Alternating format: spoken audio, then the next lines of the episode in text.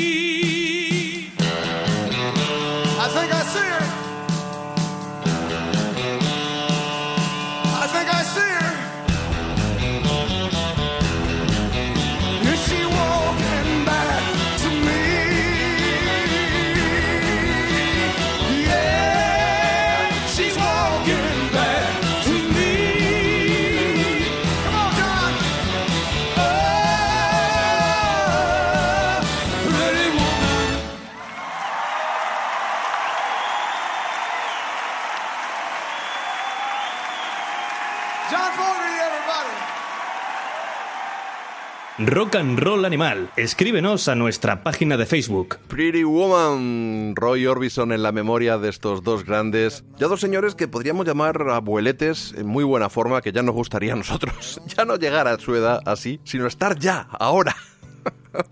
Así como ellos, ahí estaban juntos el 29 y el 30 de octubre de 2009 en el Madison Square Garden de Nueva York.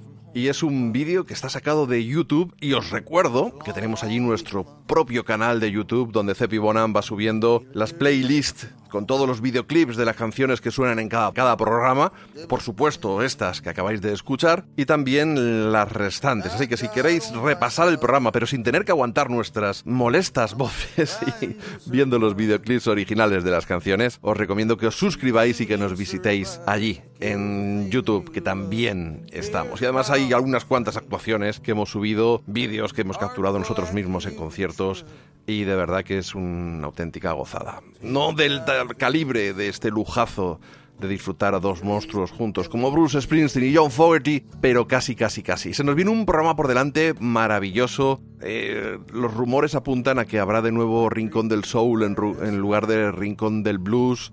Tenemos que despedir a alguna persona más, sí. Creo que los animales del rock vienen muy cañeros, muy cañeros. Veremos si el amigo Dolphin cumple o no su promesa de cada semana presentarnos una canción de Downtown Losers. Tenemos a la personita que más joven ha sonado en este programa, unos cuantos vídeos de confinamiento, también un programa americano que ha juntado a los grandes, que ha dado bastante que comentar, hemos de decirlo, en redes sociales eh, a partir de sus actuaciones que hemos disfrutado también vía YouTube. Tenemos hard rock y high energy que nos llega des- desde Argentina. Vamos a enjuiciar a Bob Dylan. Yo creo que se lo va mereciendo, sí, sí, sí. Y también las novedades en el sello de Dan Auerbach. ¿Qué nos traerá María Canet? Es lo que nos preguntamos. Y también a qué película nos llevará a ver nuestro queridísimo Cepi Bonan. Tenemos que ver la portada de Ruta 66. Y yo creo que habrá alguna cosita más, pero no es necesario que os lo anticipemos ahora. Vamos con una de las bandas más en forma del presente. Son unos melenudos, barbudos, jarroqueros que se han enfrentado a una versión maravillosa.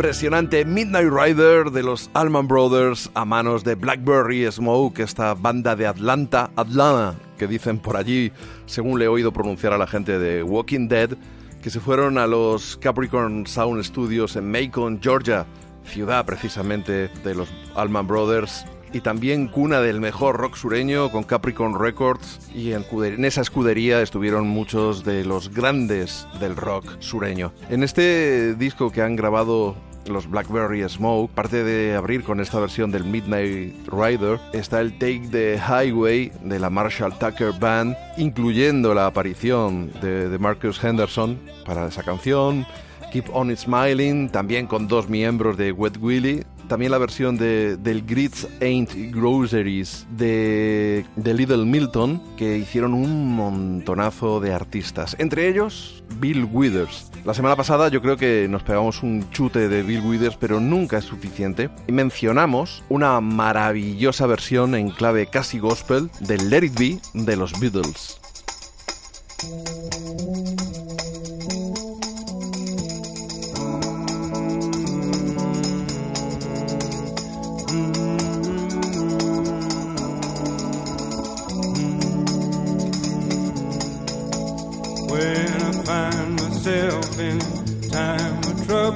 Uh-huh. Mother Mary comes to me, speaking the word of wisdom. Let it be, Lord, let it be. High, high and in my hour of dark. She is a standing right in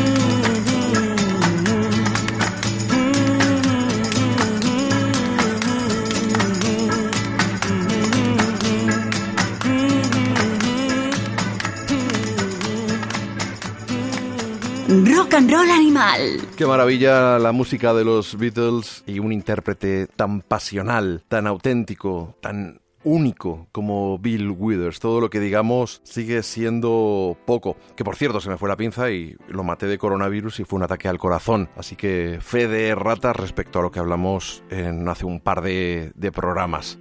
John Prine es otro de los que se nos han ido y vamos a escuchar Sweet Revenge.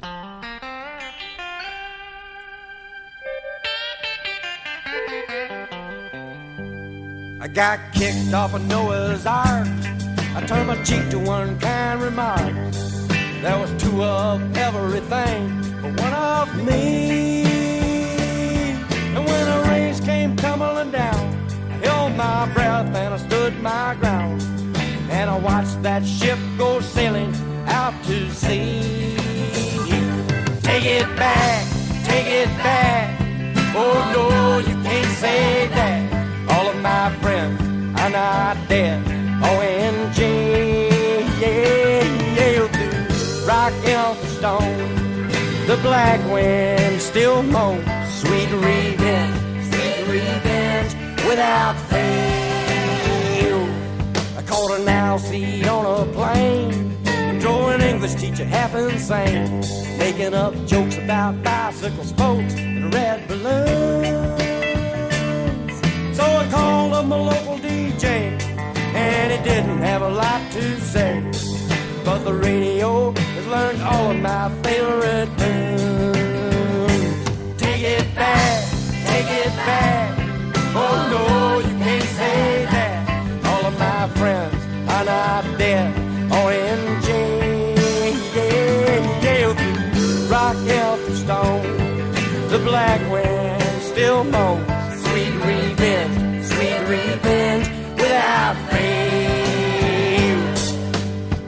Meter's on the run, and the dark meter's far too done. And the milkman left me a note yesterday. Get out of this town by noon. You're coming on way too soon. And besides that, we never liked you anyway. Take it back, take it back. Oh no, you can't say that. All of my friends are not dead or in jail. Rock Elton Stone, the black wind still moans. Sweet revenge, sweet revenge without fail. Sweet revenge, sweet revenge will prevail without fail. Sweet Revenge de John Prine, que estaba en el homónimo álbum, creo que era el tercero de, de este artista tan particular, que se sale un poco de, de lo común de, del country, aunque evidentemente fue uno de los grandes. Os recomiendo que escuchéis el programa que le dedicó Manolo Fernández en Toma 1 en, en Radio 3 hace un par de semanas, poco después de su muerte. Fue un especial maravilloso que le salió del corazón y que nos tuvo con la lagrimilla ahí asomando cada, cada poco rato. Entre sus canciones destaca probablemente ese Angel of Montgomery que estaba en su álbum de debut y del cual Bonnie Raitt hizo una versión fabulosa.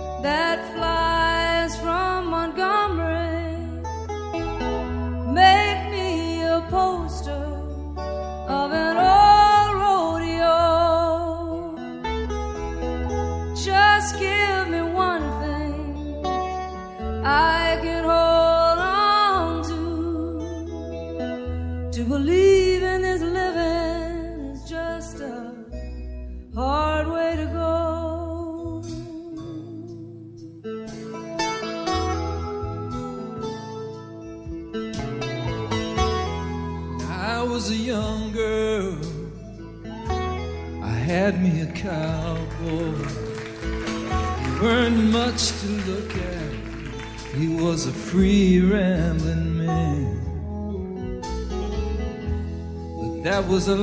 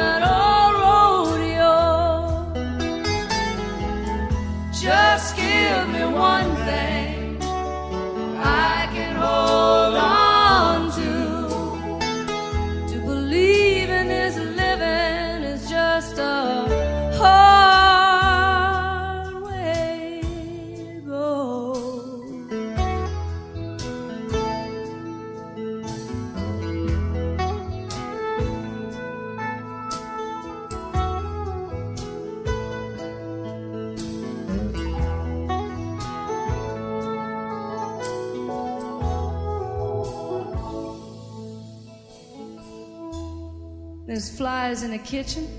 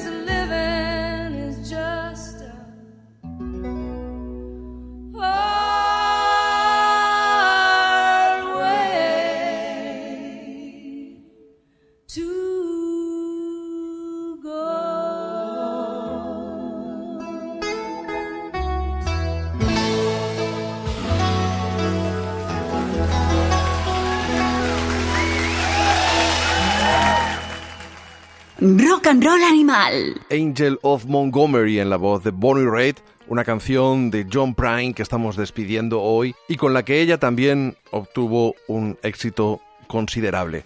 Seguimos con mujeres poderosas y hay una que tiene ya 73 años, que está muy malita, que es Marianne Faithful. Esperemos no perderla y vamos a escucharla con su primer single, As Tears Go By.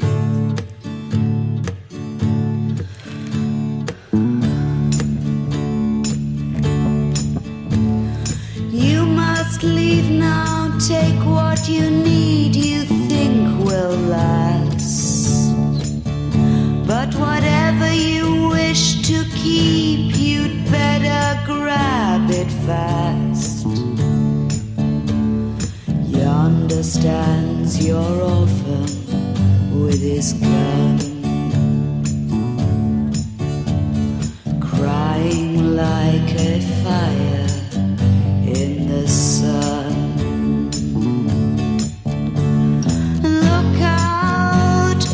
The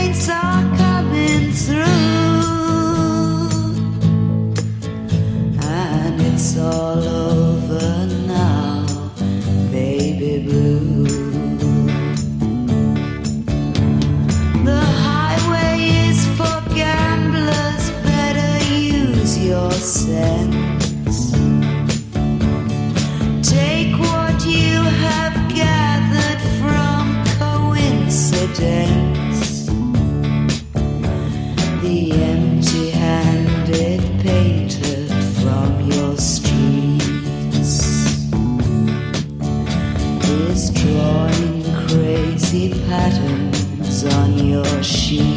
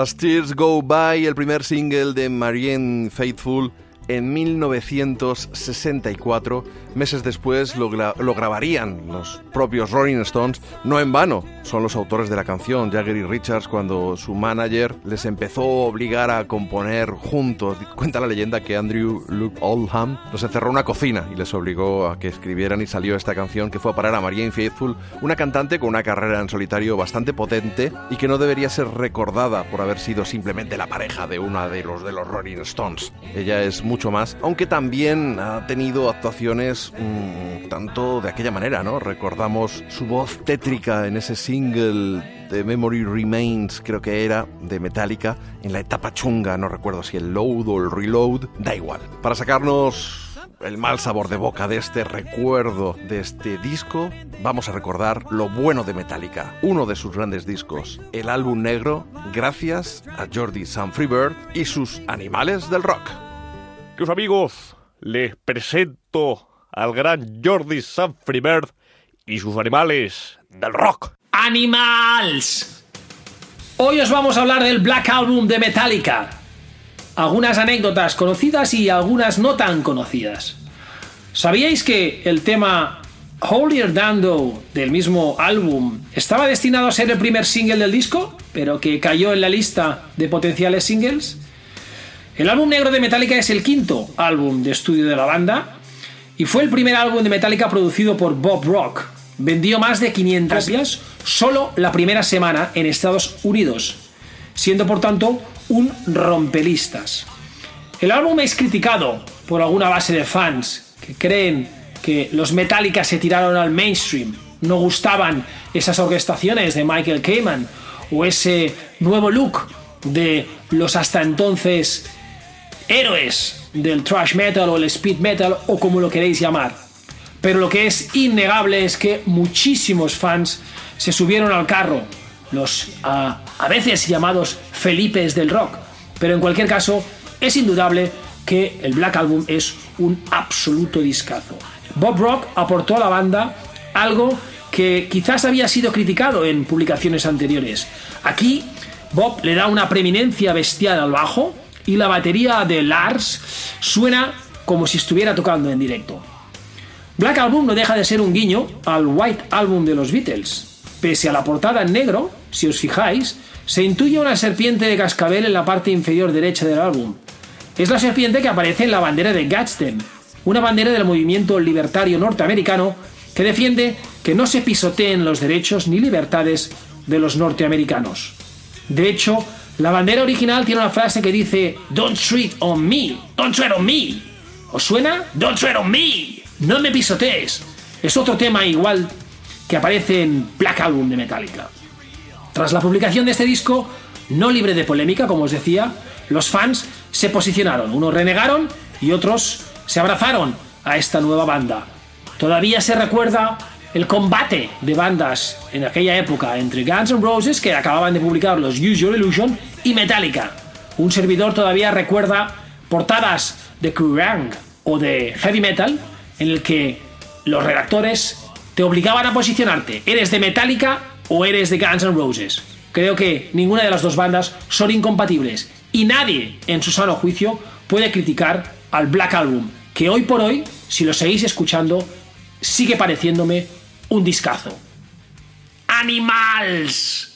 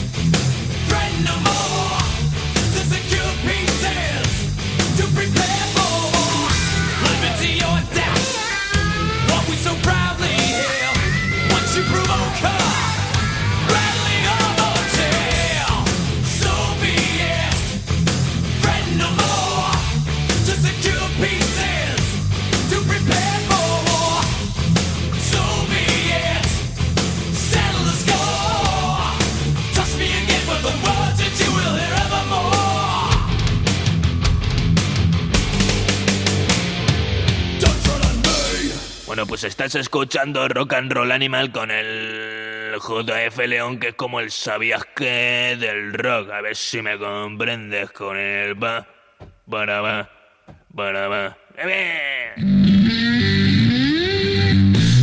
Y ahí está ese riff endemoniado que nos llega desde Texas en un momento en el que en Estados Unidos está saliendo la gente, todos esos libertarios con armas, con metralletas. Veo sin embargo a Dolphin a lo lejos en el horizonte armado con una Gibson. en realidad, en realidad con una Epiphone Casino, pero bueno, sí, bueno, ahí estamos. En realidad aquí tengo... Epiphone y Gibson son primos hermanos, o sea que da igual. Bueno, yo tengo guitarras aquí, eh, son, tengo Chinese guitars, porque yo tengo una, una Epiphone Casino que si Trump me viera me diría que es una guitarra, una Chinese guitar, porque en realidad es una... Te, te, lo ha dicho la OMS, que la compres. Claro, la mía la produjeron en una planta de estas de guitarras custom que hubo, que ya la han cerrado en China, y es una edición aniversario. La, la le he cambiado prácticamente todo menos la madera, pero la guitarra es una edición aniversario custom. Y la otra que tengo es japonesa. Las otras dos que tengo aquí son japonesas. O sea que tengo guitarras que son más el problema que la solución, según probablemente Donald Trump en este. Eres un este bad momento. hombre, bad hombre. Pues la, la verdad es que, mira, te em, ayer estaba justo en Twitter ardiendo por, por las movidas de Donald Trump, pero la verdad es que yo Claro, teniendo en cuenta que aquí en realidad aquí las medidas las toma el cargo electo eh, más importante, de más alto rango, que es el juez Jenkins, que es demócrata y que es eh, partidario de Obama. Yo recomiendo a la gente que siga eh, las ruedas de prensa de Donald Trump, porque es prácticamente un guion de los Monty Python. O sea, yo la sigo online y es para flipar, para flipar. O sea, el otro día, el otro día se enfadó con un periodista y le dijo, si me sigues preguntando me voy. Pero te juro que como un niño. Que, eh, hubo un momento, claro, hubo un momento que era, yo, yo, lo estaba viendo y pensaba, no puede ser que este, o sea, no, no, puede ser. Y luego hace, se pone a leer y se pierde.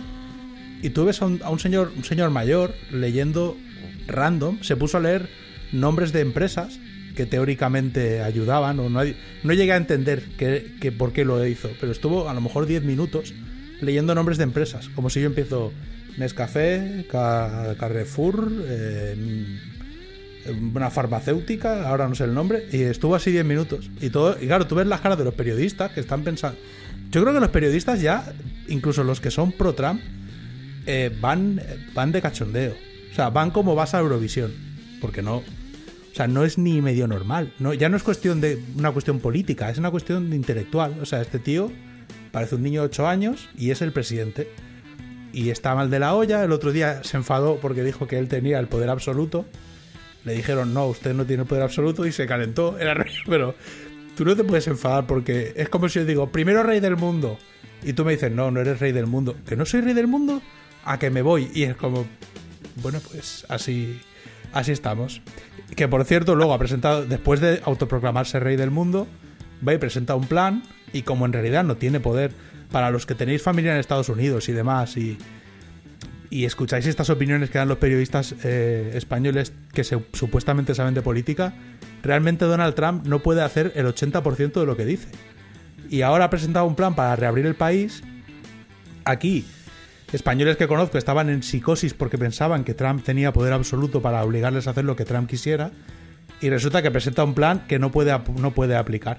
Entonces es un, Trump, es un plan de Trump optativo. Luego los estados verán. Es como si en España el presidente del, del, Parlamento Europeo dice, voy a sugerir una cosa, a ver qué queréis hacer vosotros. Y luego los estados le dicen, pues mira, nos vas a comer cierta parte de la anatomía por, Por detrás. que, es, que, que es lo que le han dicho, porque claro, es, es, es, muy impactante. La, si a alguien le interesa la política, como tenemos tiempo y estamos aburridos, y investigar la política de Estados Unidos en base a lo que dice Trump es acojonante. El porcentaje de cosas que dice que directamente son ilegales, inconstitucionales, no existe Aquí el derecho se basa en precedentes. Como no hay precedentes de muchas cosas de lo que dice, ni siquiera los expertos, lees a expertos que dicen, es que esto Trump se lo ha inventado. Entonces, claro, no hay un marco real para que yo te analice si esto es posible. Y es bastante divertido. Es bastante Monty Python. O sea, a mí en un momento dado me está cogiendo hasta ese momento de que tuvimos ternura con Rajoy, que dijiste, este tío es tan tonto que si no fuera porque le detesto, me da hasta cierta, me, me despierta cierta simpatía. Reconozco que peligrosamente estoy en el terreno de ver a Trump como un personaje de ficción y no, es el presidente de verdad del país en el que estoy. Pero bueno. Recordemos lo, lo que has dicho de los precedentes a nivel de derecho. El código civil allí y el código penal es, es diferente, si no me equivoco, y por eso se ven muchas películas de juicios cuando los abogados defensores o el fiscal hacen referencia 1789, el estado de Montana contra Smith. Y entonces, como Sí. un juez a- allí dictaminó no sé qué, Claro. eso sienta jurisprudencia y se van apoyando. Entonces, lo que tienen que tener es una hemeroteca de la hostia para buscar todos los juicios que ha habido y estudiárselos, en lugar de estudiarse pues un, un código que puede ir cambiando, que se puede cambiar.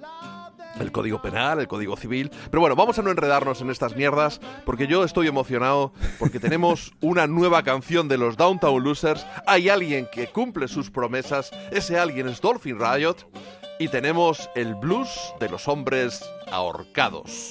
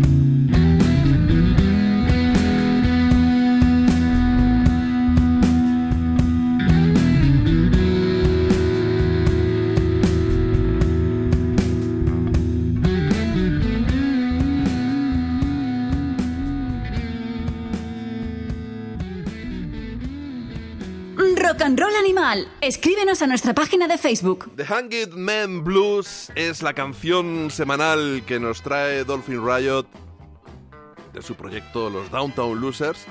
Entiendo que estarás ufano y feliz por un lado, por este pelotazo que has grabado con el bajo de, de Rau que te lo ha mandado vía telemática, podríamos decir.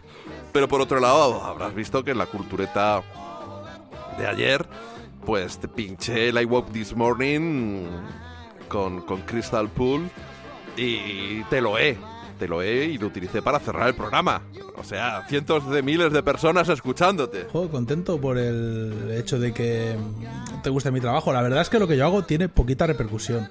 Y está guay que, que lo pinches en la cultureta, pero bueno, a mí realmente fue un compromiso con nuestros radioescuchas, que no me han dicho si les importa o no lo que hago, pero me pareció divertido, ya que estoy aquí. Y el tema este en cuestión está guay porque yo llevo intentando hacer un tema con Rau mogollón. Lo que pasa que, bueno, entre una cosa y otra.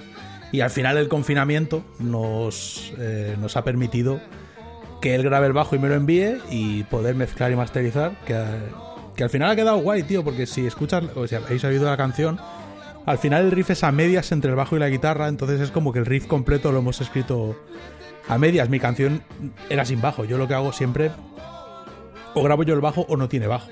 Entonces está guay cuando otro aporta, porque en realidad es como que si completara mis frases.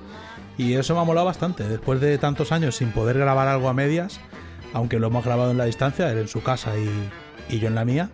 Pero bueno, está guay. El curro de el curro de máster y de mezcla ha sido arduo en este en este caso.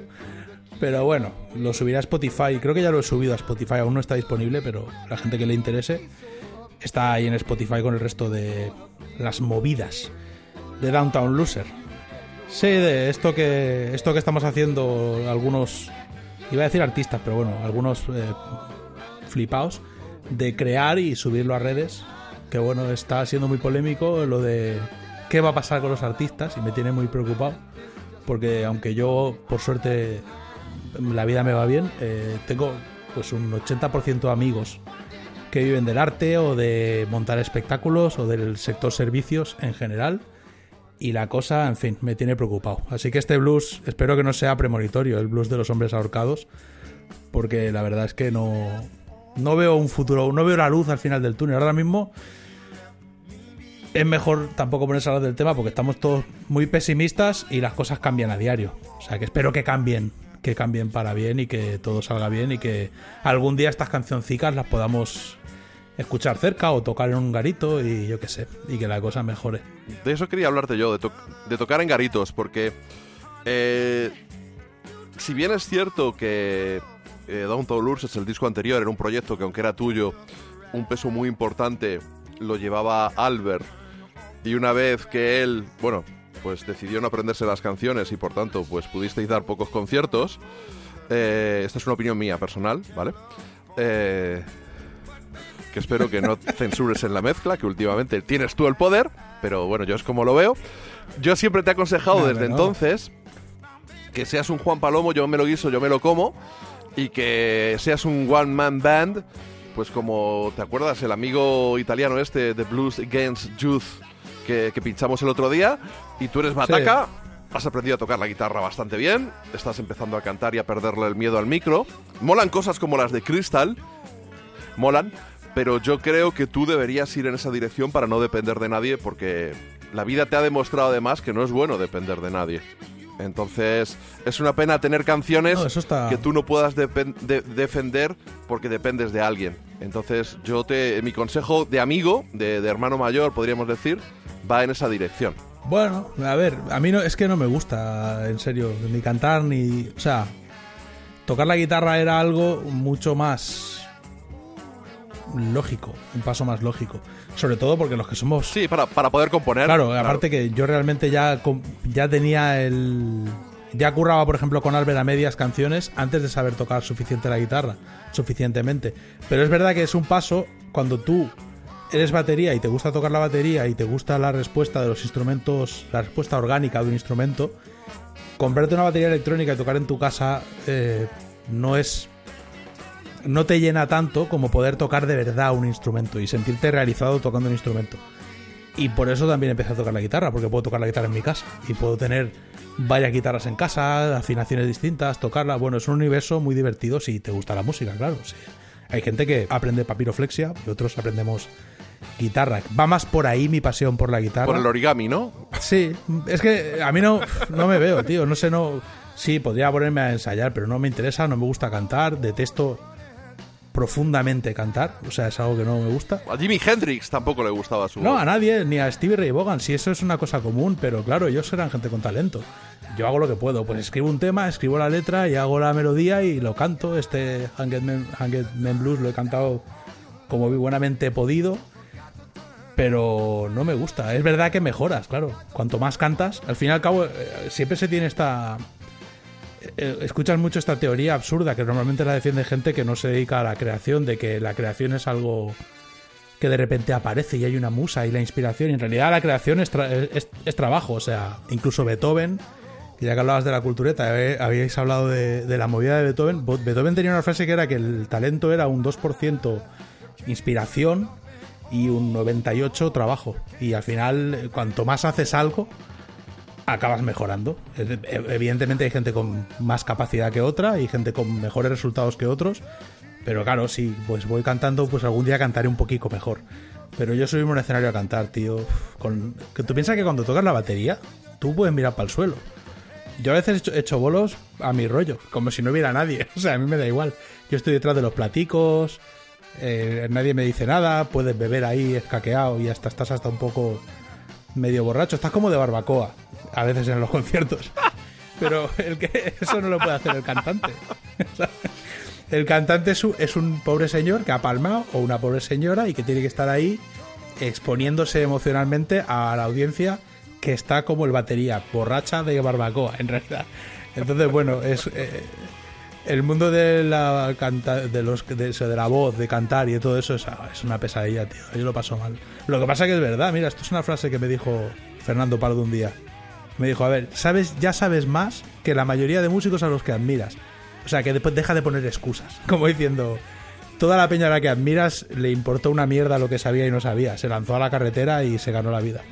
Era, era otra época y era por otros motivos. Pero era así, la verdad. Hay una, hay una cosa de ser museum que Fernando ha contado en varias entrevistas. Eh, yo cuando conocí a Sex Museum fue en marzo del 92 con un primer concierto y era como The New Sex Museum. Yo no tenía ningún disco, fui por una referencia que leí en la guía del ocio, flipé y en ese momento no estaba Miguel en la banda. Entonces yo veía cantar a un tío que tocaba la guitarra y que la melena le llegaba hasta el culo, tocando una SG, por cierto. Y claro, cuando de repente me empiezo a comprar los discos y me encuentro dos voces. Y una era la de Miguel y, otra era la de Fernando. Y a mí me gustaba más la de Fernando. Entonces, ya cuando les entrevisté y le pregunté, dice, bueno, es que Miguel a veces pues no se aprende las canciones y llegamos al estudio y hay que grabarlas y entonces el que las canta soy yo. Es que Fernando, Fernando es un grande y, Miguel también, pero claro, que ser hermanos tanto tiempo en una banda, al fin y al cabo. No, y son muy distintos. Eh, Fernando es. eh, eh, en este vídeo que ha subido Marta del, del documental que está haciendo por fascículos de Sex Museum, esta última entrega es la más larga y la más interesante. Que hablan del periodo de finales de los 80, cuando empezaron a girar por Europa, por garitos, y cuando pues dejaron de ser flequilleros y garajeros y empezaron a flipar. pues, creo que hablaban de un local de Ámsterdam o de no sé dónde, que además les dieron unos trippies. Y empezaron a escuchar Motorhead de, de, de Be- Berna, en, en Suiza. es, sí, en Suiza, cierto. Y empezaron a escuchar Motorhead con otros oídos, por decirlo de algún modo, y empezaron a escuchar otras cosas que les abrieron el, el horizonte sonoro, le- les quitaron prejuicios, pese a, que Fernando tenía una gran cultura musical, pero son muy distintos. Y Fernando habla de lo exigente que era él, de pues ese régimen marcial con, con los cómo se enfrentaba a los técnicos de, de estudio y bueno, su carácter le ha llevado en una dirección y algunas veces se arrepiente de unas cosas, de otras no. Y ella tiene una, tiene una carrera discográfica que, que le apoya y le sostiene. Está claro. Ese es el puto amo. Y hablaremos más de, de otros capítulos de Fernando en el próximo programa porque pincharemos la nueva de Corizonas, pero no va a ser hoy. Hoy vamos a seguir con el tema de, de las canciones de confinamiento, como has hecho tú, y nos ha llegado una sorpresa maravillosa. De hecho, cerré la cultureta matinal ayer con, con este vídeo, que por favor, ve del vídeo. Ella es Matilda, es una niña de 6 años. Claro, de pedigrí le, le viene al galgo, ¿no? Eh, es la hija de Jonathan y de Susana de Susi los Cuatro. Es una, es una muchacha inteligentísima, trilingüe, porque habla inglés con su padre desde el día en que nació, castellano con su madre y catalán en el colegio, lo cual te, te hace tener la cabeza pues, pues muy bien amueblada cuando dominas tres, tres lenguas, tres idiomas como si fueran maternos, es que son maternos en realidad para ella. Y también musicalmente, ves música por todos lados, mm, gente con talento que te rodea desde que has nacido. Bueno, pues el caso es que la niña, cabreada por, por este confinamiento, le dijo, papá, quiero grabar una canción, pero que sea mía, que no sea tuya.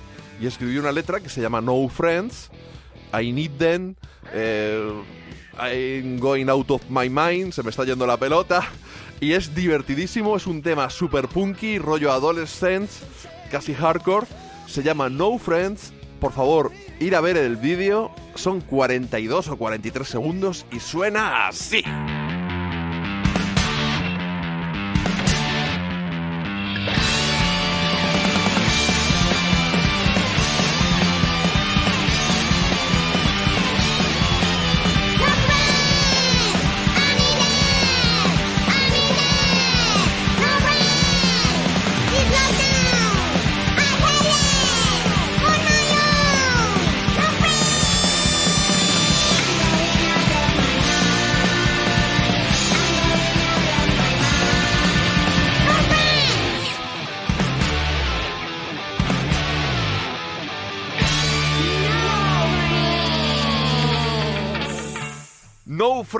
Friends, Matilda, una tipa con talento y con carácter, como podéis comprobar en este vídeo en el cual patea la batería y posa con el micro como si fuera una mezcla entre Johnny Rotten, Steve Vators e Iggy Pop. Es maravilloso. Oye, ríete, en poco más de 24 horas llevaba 5.000 visualizaciones el Es vídeo, un ¿eh? videazo, tío. A mí me ha encantado, la verdad. Aparte, la, la chiquilla con talento y actitud. Sí, sí, sí, sí. A mí no me gustaría que mi hija se pareciera a Steve, Ba- Steve con, con seis años.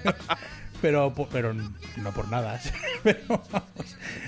Quitando. Pero qui- haz tú lo mismo, tío. Haz uno con, con tu peque gruñendo o algo, porque todavía no canta, porque es muy peque. La, la, la Mine, Minerva. Pero yo creo que podría hacerlo muy bien. En realidad canta, pero ah, canta como una loca. Le gusta a mi, a mi hija tiene dos Registros. dos, eh, hay dos figuras. Gracias a Dios ha dejado ha dejado atrás su pasión por Rosalía. Gracias a es algo que le tengo que agradecer al estado de Texas. Eh, pero su obsesión eh, su obsesión con Jack White eh, se ha aumentado. Entonces ella canta, pero canta mezclas de Frozen con Dan Auerbach y Jack White. Y entonces es. eh, y, eso sumado a que canta rollo. Y parece a veces que, que nos va a matar. O sea que. Porque claro, mi hija la tiene dos años y medio, que es más o menos eh, mi edad mental. O sea, yo es el momento de mi vida que más en sintonía voy a estar con mi hija, porque ya ya en, ese, en seis meses es más madura que yo, claramente. Pero ahora es brutal porque a veces la ves cantando y, es- y la ves como... "Ay, ay", Y es como, hostia, esta niña cualquier día se despierta por la noche y quema la casa. no, pero en serio, persíguela, la, la grabas y luego montas una canción. Le das sentido tú musical. En... Bueno, es complicado, ¿eh? No sé yo. Yo la, yo la estoy dejando crecer como, como a Mowgli. Tú que eres Balú, el oso. Sí, sí, sí. Creo que parece ser que soy Balu. La, la verdad es que la, la movida, la iniciativa de que los. O sea, esto es como todo. Me acuerdo, por ejemplo, un día hablando de esto con, con un colega en Suecia, me decía: Claro, yo hago música. Mis hijos me ven hacer música desde que. Desde que nacieron. Entonces, bueno, él siempre decía: No quiero que se dediquen a esto porque me ha ido fatal la vida. Pero claro, no voy a dejar de hacer música para, por, porque soy una mala influencia. Era curioso su punto de vista, era rollo. Claro, mis hijos me ven hacer música y en el fondo me preocupa que, que tomen las mismas decisiones que yo. Y claro, era, era lo de siempre. Sí, como los Bueno, alcohólicos. tu hijo te ve beber y dices, ¿para qué voy a dejar de beber? Claro. Que se joda. No, pero los- a los alcohólicos les, les parece, parece que les molesta menos, pero es lo que te digo, que a veces piensas, "Hostia, estoy aquí todo... Mi hija me ve todo el día con micrófono, guitarra, movida, grabando, y a veces piensas, "Oye, ojalá haga otra cosa en la vida. Ojalá. Pero bueno, yo soy bastante... Me da un poquito igual lo que ella decida mientras sea feliz. Lo que intentaré es grabarla, perseguirla con un micro, a ver si puedo hacer algo. No, la verdad que no lo creo, ¿eh? porque es muy, muy random. Es un, un nivel muy bestia de hacer las cosas de forma aleatoria. Lo cual es guay, forma parte de su carácter, con dos años y medio. Pero claro, es desconcertante. O sea, es, es como Jim Carrey a ratos. Que sé que a ti no te gusta Jim Carrey, pues tiene un perfil hija Jim Carrey que no sé, no sé, no sé de dónde le viene tampoco porque es verdad que yo soy idiota, pero no, no, bueno sí, yo soy un poco histriónico.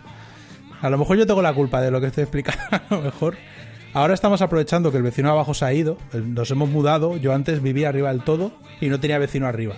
Y el vecino abajo nos daba unos golpes en el techo que flipas y pensábamos, bah, es un exagerado. Ahora que tengo vecino arriba, el pobre hombre le entiendo. Pero claro, no tengo vecino abajo, entonces nos dedicamos a saltar y bailar que mi mujer está mi mujer sí que lo está pasando mal en el confinamiento y claro Minerva yo creo que de ahí pues bueno sí que se parece un poco a mí estoy haciendo un poco de terapia ahora en, en directo en el programa pero en fin no sé si puedo grabar algo de Minerva lo, lo grabo pero no, no prometo nada Entiendo que has echado a tu vecino de abajo a base de darle golpes y a- para, para pillar su casa. él no él, yo o sea aquí en el piso en el que yo estoy ahora es un piso que nos gustaba mucho pero vivía una pareja joven que de hecho vivía una una chica rubia que iba siempre descalza. O sea, ir descalzo en agosto en Texas es prácticamente es de que eres sobrehumano. O sea, no hace 800 millones de Ahora, grados. Hablas por la calle. Sí, sí, yo me la cruzaba descalza todos los días. Bueno, pero pasa nada porque ya te generas una capa de roña que es aislante. Sí, capa de roña. Era, eh, yo no sé, no sé, te lo juro. Tenía que tener los pies de los pies de asfalto. Pero el- se fueron del piso, entonces lo alquilamos y ha sido mudarnos al piso de abajo. Que también te digo que he, baj- he bajado. Yo, yo me he mudado muchísimas veces en mi vida. Pero esta ha sido la que pensaba que iba a ser mejor y ha sido peor. He tenido que bajar una lavadora. Yo. Ha sido tu Vietnam. Yo solo bajando una lavadora por la escalera. Una escalera. La escalera de, del- de los apartamentos es de cemento con la estructura de metal. Hace un ruido que flipas. Y yo con una carretilla, porque claro, yo cogí el lema este, el- la frase de dame un punto de apoyo y mover el mundo. Entonces me compré una carretilla. Sí, sí, muy, muy griego. Y me puse a bajar la escalera por la escalera a la lavadora. Tú no sabes la que organicé. O sea, salieron todos los vecinos del edificio a mirar qué pasaba y cuando vieron que había un subnormal solo con una lavadora, se volvieron a meter rollo, hostia, este es idiota. Casi muero, ¿eh? Baja, ¿Sabes lo que pesa una lavadora? O sea, no sé, no sé si habéis bajado una lavadora solos por una escalera. No, pero... no, no. Madre mía, tío. O sea, no, no lo he pasado tan mal en mi vida. Pero bueno, Y eso que, a eso que habéis descargado baterías y amplis y cosas de esas, pero... No, no, pero una lavadora es como bajar a un muerto, tío. Y encima por la, yo iba escalón a escalón, claro, punto de apoyo, pero no puedes no paras de estar en tensión para que no se te escape la lavadora porque la carretilla tiene ruedas. No jodas. Madre mía, tío. Encima empezaron a salir mis vecinos que vi, mi apartamento parece la ONU. Hay unos que son coreanos, un chino, eh, una pareja interracial. Vivo al lado de mis vecinos de al lado ahora. Son un grupo de afroamericanos que parecen personajes de Spike Lee. Y aparte son súper, eh, ¿qué pasa? Eh, no sé qué, te llaman hermano y tal y cual. Están todo el día sin camiseta por ahí. O sea, te lo juro, no tienen casa. Jugando a fútbol americano, jugando a básquet, no sé qué. Entonces, cada vez que sales a la calle, te los cruzas. Y es. Yo vivo en una peli de Spike Lee. Pero no estáis. Pero los hijos de puta, que son. ¿No estáis confinados? 5 metros. Aquí no. Aquí la gente puede salir. O sea, tú Ah. estás. Yo estoy confinado a la española, pero yo estoy confinado a la española. Aquí en Dallas la gente puede salir. Y más aún si tenemos jardín, como es el caso.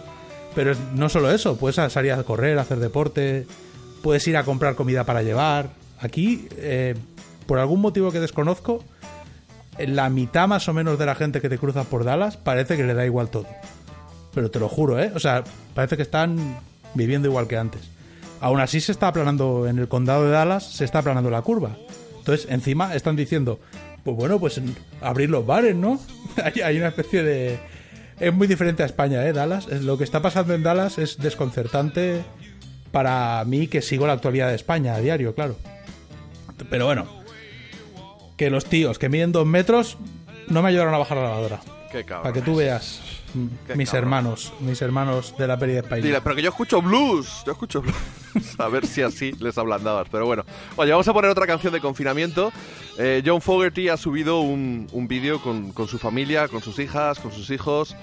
No sé exactamente, no me he puesto a estudiar el árbol genealógico del vídeo. Es una versión del Lodi, ese tema maravilloso que creo que está en el Cosmos Factory y que yo conocí gracias a la versión que hicieron Tesla en ese disco Unplugged en directo, Five Man in Acoustical Jam, grabado en Filadelfia en 1989-90 Y que ahí que yo era un pipiolo de 21 añitos, 22, yo creo que es así como conocí a la Creedence Clearwater Revival, empecé a investigar, me enganché a esos recopilatorios maravillosos Chronicles, me los meto en bucle, por eso, por haber conocido a la Creedence a golpe de Chronicles, los discos no los tengo tan claro como en el caso de otras bandas, y se marcan un loady fantástico.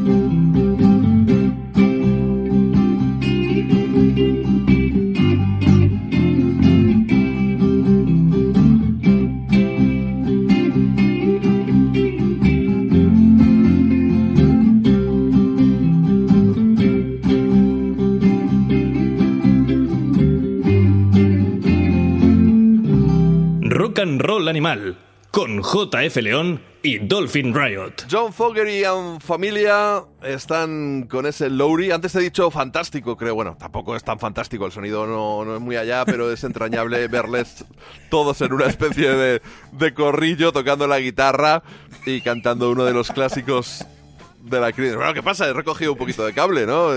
He dicho fantástico, pero es una mierda. No, no, no, no, una mierda tampoco. A mí me ha gustado. Me ha gustado bastante. Ay, que está bien. Pero, pero es una pena que no suene mejor. Son sus tres hijos, ¿no? Los que salen con él. No lo sé, no, he no- no he investigado. No he Sale investigado. ahí, bueno, claro, unos que va- cientos. chiquillos, chiquillos no son ya, claro, porque John A ver, Fogerty yo le vi tiene más años que un bosque. Es mayorcete. Es mayorcete. Mira, yo la primera vez que vi a John Fogerty creo que fue el año 2009-2010 en la Puerta del Ángel, en, lo que luego acabó convirtiéndose en los veranos de la villa. Y dio un show que te cagas. Llevaba una banda brutal. Bueno, bueno, impresionante. Unos años después les vi aquí en, en Gredos, en, en Ávila, Músicos con la Naturaleza, no sé cómo se llamaba. Y el caso es que ya ahí cambió la banda. porque metió a sus dos hijos de guitarristas. Y eran muy malos los hijos de puta. Entonces dieron un show, además se lo llevó mucho al hard rock, y dieron un show que a mí me cabreó. ¿Qué ocurrió luego en el Azkena cuando anunció que iba a hacer un show con el repertorio del 69? Es decir, obvian- obviando su carrera en solitario y centrándonos en la Creedence, en lo mollar, en esos primeros discos. Bueno, pues que ya el hijo que tocaba peor lo echó de la banda o se fue, el hijo, el otro, aprendió a tocar mejor, pero es un heavy metal thunder. Y al final, de nuevo, con el Kenia Ponov, o como se llama, el batería este, que, que siempre ha estado con él, pero, pero claro, que es también otro, otro aporreador incansable, infatigable. Los cabrones se han llevado el repertorio de la Creedence muy, muy hacia, hacia el rock duro. Cosa que a mí, pese a que yo he sido un chaval adolescente melenudo y esas cosas y me ha gustado el heavy, pues yo prefiero que la Creedence sea la Creedence. No por nada, disculpadme. eh, son, son rarezas, tonterías que tengo ya de señor mayor. Y eso. Y no obstante, pues como amo a John Fogerty, estaba deseando poderle ver en el Azkena ahora en junio. Que yo sepa, no ha habido ningún anuncio oficial, pero yo creo que todos asumimos ya que todas estas celebraciones que en principio tienen van a tener lugar o están planificadas para los meses de junio y julio, me temo que desgraciadamente se van a tener que ir cancelando o al menos aplazando, como hizo el Primavera Sound. Lo que pasa que a finales de agosto, a ver, a ver lo que ocurre. Yo no tengo claro. Ha habido un experimento en Suecia de una sala que ha reabierto dando un concierto para un aforo máximo de 50 personas, incluyendo los músicos y los trabajadores. Al final había 37 personas como público. No sé si llegaron a pintar círculos en el suelo para que no se acercaran unos a otros. Y tampoco podías ir a la, barra, a la barra a pedir. Pedías con una app y un camarero te traía a ti tu, tu bebida. Yo lo publiqué, lo reboté en Facebook y la verdad es que algún promotor amigo se molestó un poco que eso era inviable y yo dije, vamos a ver, no cuadran las cuentas. Digo, a ver, estoy diciendo que esto es una solución y además puse en mi post.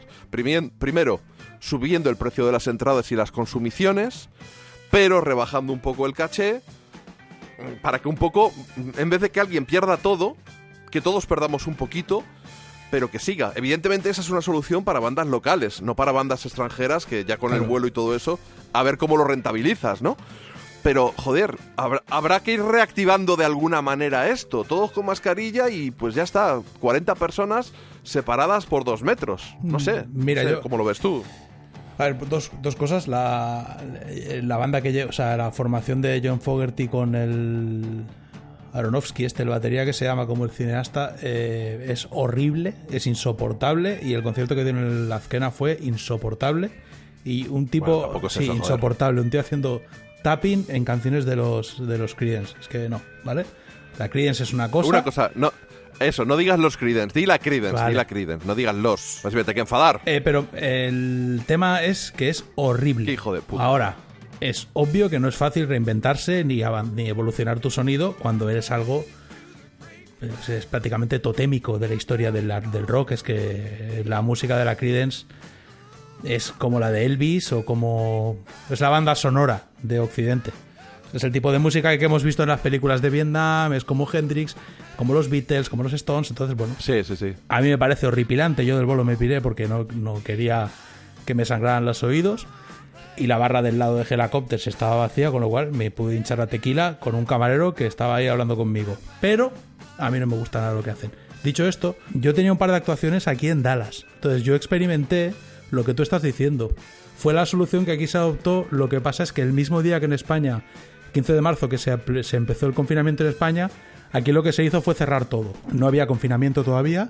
Y yo recuerdo que yo tenía un par de actuaciones, yo les dije no voy a ir, no sé en qué momento, pero como 15 días antes, entonces tuvieron 15 días diciéndome, pero ¿cómo no vas a venir?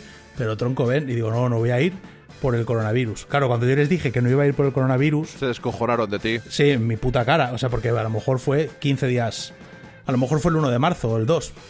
Y yo les dije, ¿Podríamos "Mira, decir que eres el Iker Jiménez con su nave del misterio tejano? No, no, lo que ¿Podríamos soy decirlo? un tío que tenía mucho miedo. Eso o sea, no.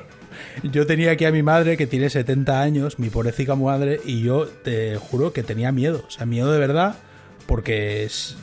dentro de que yo soy un paranoias, con lo cual me, intento calmar a mí mismo y evitar entrar en pánico, estaba acojonado y les dije, mira, yo no voy a ir porque yo estoy intentando estar confinado el mayor tiempo posible. Mi mujer trabaja en un cole. Yo no sé si mi mujer en el colegio en el que está va a pillar coronavirus, porque esto, cualquier día de, no haber muertos ni enfermos en Dallas, que en aquel momento es verdad que en Dallas no había ningún caso, en tres días hay mil. Entonces, yo no voy a ir. Y me siguieron enviando updates por si me animaba. Y claro, la última medida que tomaron fue la que has dicho tú. En el garito podían haber como máximo un aforo de ciento y pico personas, como máximo 30, incluyendo un camarero y la gente que trabaja allí, y separados como mínimo por dos metros cada uno. En este local ya las bebidas habitualmente te las trae un camarero, tú las pides y te las traes, puedes pedir por una app también. Pero es verdad que Eso es muy americano. esa medida la tomaron para ese espectáculo y en principio iban a seguir. Lo que pasa es que el juez del condado dijo, se acabó. Vamos a cerrar cualquier sitio en el que se pueda juntar la gente en público y se prohíbe juntarse más de 50 personas. Y eso, claro, pues acabó con el- la posibilidad de hacer ese experimento, pero ya lo habían empezado a hacer. Y en principio, por lo que a mí me dijeron, ese iba a ser su plan. O sea, iban a- no iban a cancelar nada. También es cierto que es un comedy club. En un comedy club va una persona que no tiene eh, apenas gastos, más allá de, aunque en el caso de que venga de fuera de Dallas, el transporte y el hotel. No es lo mismo que un espectáculo en el que implicas a cuatro o cinco músicos como mínimo, o tres, que llevan equipo, que normalmente llevan una... tienen que alquilar una, una furgoneta para moverse, claro. Yo lo veo como... ¿Qué dices, tío? Si los americanos todos tienen un coche gigante con un maletero en el que cabe todo es. el equipo. Es verdad, pero yo lo veo complicado. Mira, yo creo sinceramente que no vamos a, no va a haber Azkena y no va a haber un solo evento con público como muy pronto hasta invierno del año que viene, o sea, enero o febrero. Es lo que yo creo. Y estoy siendo optimista. Si te, si te dijera mis previsiones pesimistas, eh, en fin. Pero mira lo que han dicho los... Dolphin Rayo desde la nave del misterio No, en Dallas. eh, es mi opinión personal. Es- en base a, yo leo mucho, muchísima divulgación científica y mis opiniones suelen estar fundamentadas en cosas que he leído, no, no en cosas que he concluido yo solito, porque yo no, no soy quien para concluir. Pero mira lo que ha dicho el ministro de Sanidad en Inglaterra, que hasta otoño 2021 que nadie se caliente, que no va que no que nada, que hasta que no haya vacuna no van a hacer nada. Claro, si se adoptan esas medidas, cualquier país que adopte esa medida va a estar muy mal la cosa para los artistas, para el sector servicios, para todos los trabajadores eh, que dependen de salir a la calle y que dependen sobre todo de que un sector concreto funcione al completo, porque para que viva un, iba a decir tramoyista, pero bueno, para que viva cualquier tipo de persona que monta escenarios, organiza escenarios, eh, que se dedica a la, electricidad, al sonido, a la iluminación, para que esa gente trabaje, tiene que haber artistas haciendo espectáculos. Entonces, no solo en España ha habido una especie de resurgir del odio a los artistas, que no sé de dónde sale, pero vamos, yo, yo digo una cosa, yo he estado años viviendo al día y en una situación en la que ahora mismo sería prácticamente un indigente. Y yo ya estoy, mis colegas, muchos, su plan ya es, los que tienen padres todavía, volverse a casa de sus padres. Te estoy hablando de gente de mi edad o mayor. Entonces, es un drama porque claro, las medidas que se están o sea, las medidas que se están apro- aprobando en España, la gente que se ha dedicado a lo que me he dedicado yo no puede acceder a ellas. O sea, es así de sencillo. En España nunca se ha planteado de qué vive esta gente. Ha funcionado y como se podía funcionar en B, se funcionaba en B, es así. Pero tú te vas a Suecia o a Francia o a Alemania y un artista se puede dar de alta como artista, como profesional del arte, sin tener que pagar una cuota de autónomos que sí, que que no puede asumir. O sea, para que un músico en España, el 90% de los músicos en España, para poder pagar las cuotas de autónomo, tienen que dejar de comer y de pagar el alquiler.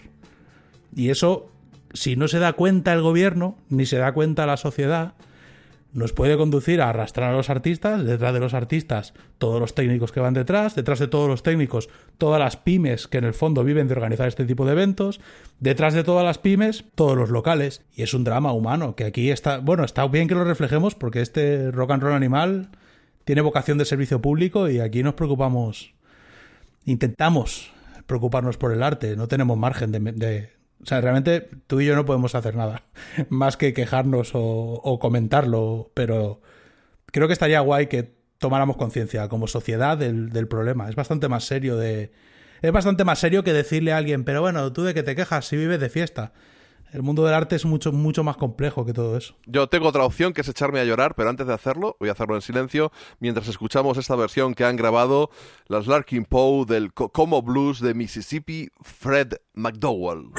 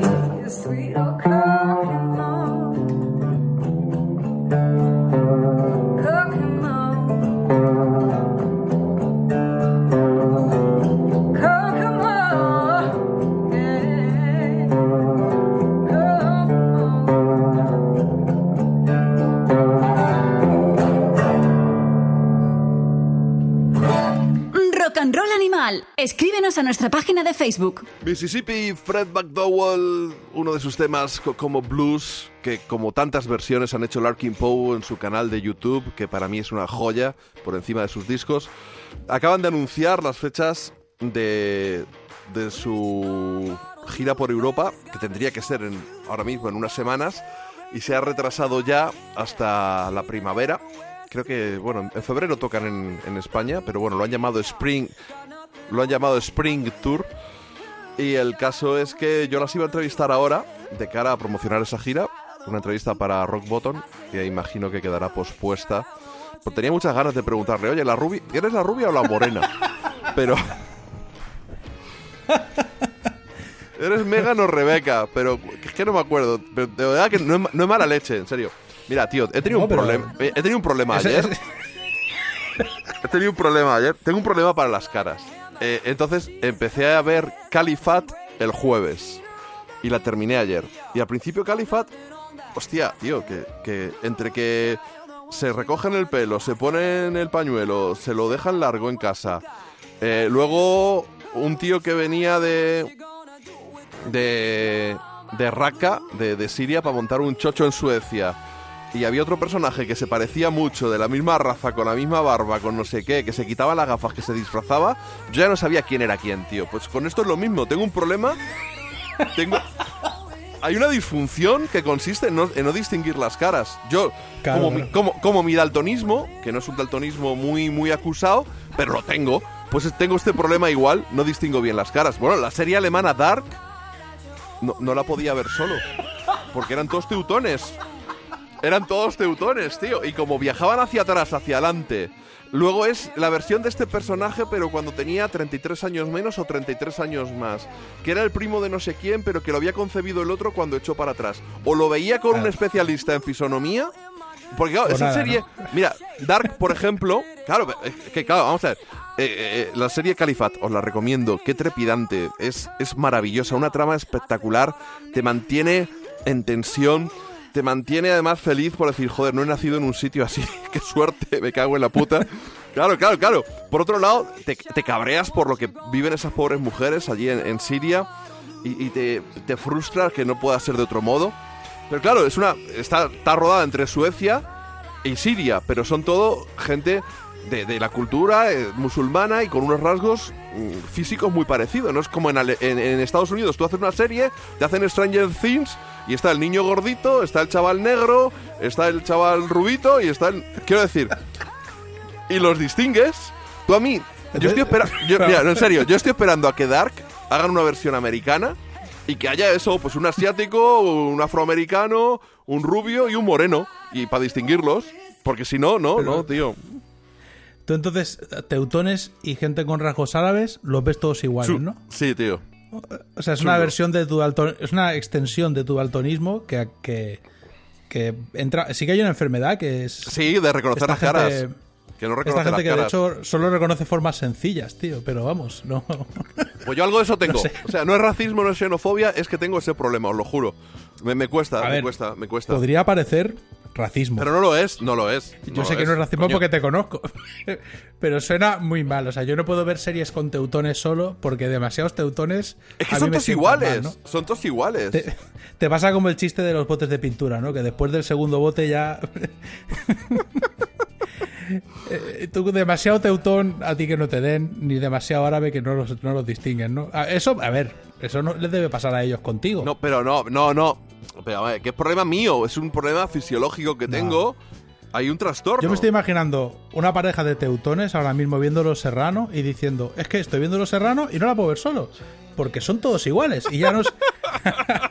y el, el- el teutón diciéndole a su amigo teutón, "Eh, tú los distingues, yo no los distingo, o sea, es como, es que claro, estoy, estoy intentando ver, yo no sé quién es, ya no sé quién es el, el alto ni el bajo, son todos iguales.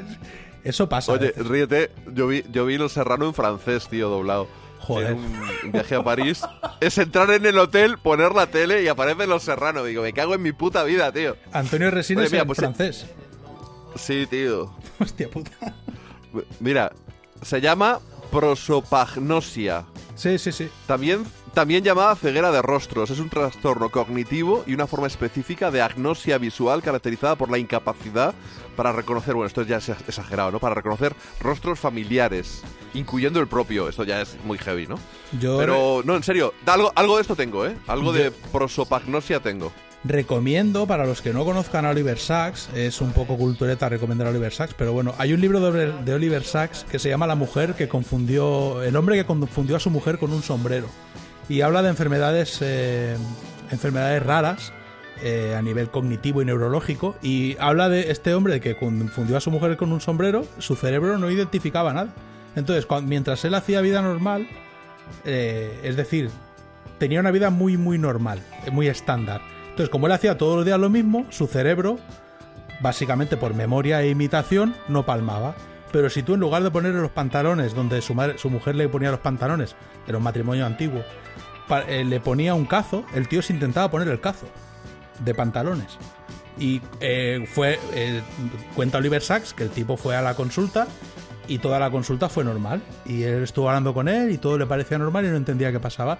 Y cuando se fueron a ir, su mujer se puso de pie al lado del perchero, eh, estoy hablando de memoria, y se intentó, se intentó poner a su mujer en lugar de ponerse al sombrero. Y ahí fue cuando dijo Oliver Sacks, date, date que va a ser... y es curioso, ese libro es muy interesante. ¿eh? Yo, yo me acuerdo que me lo recomendó una amiga.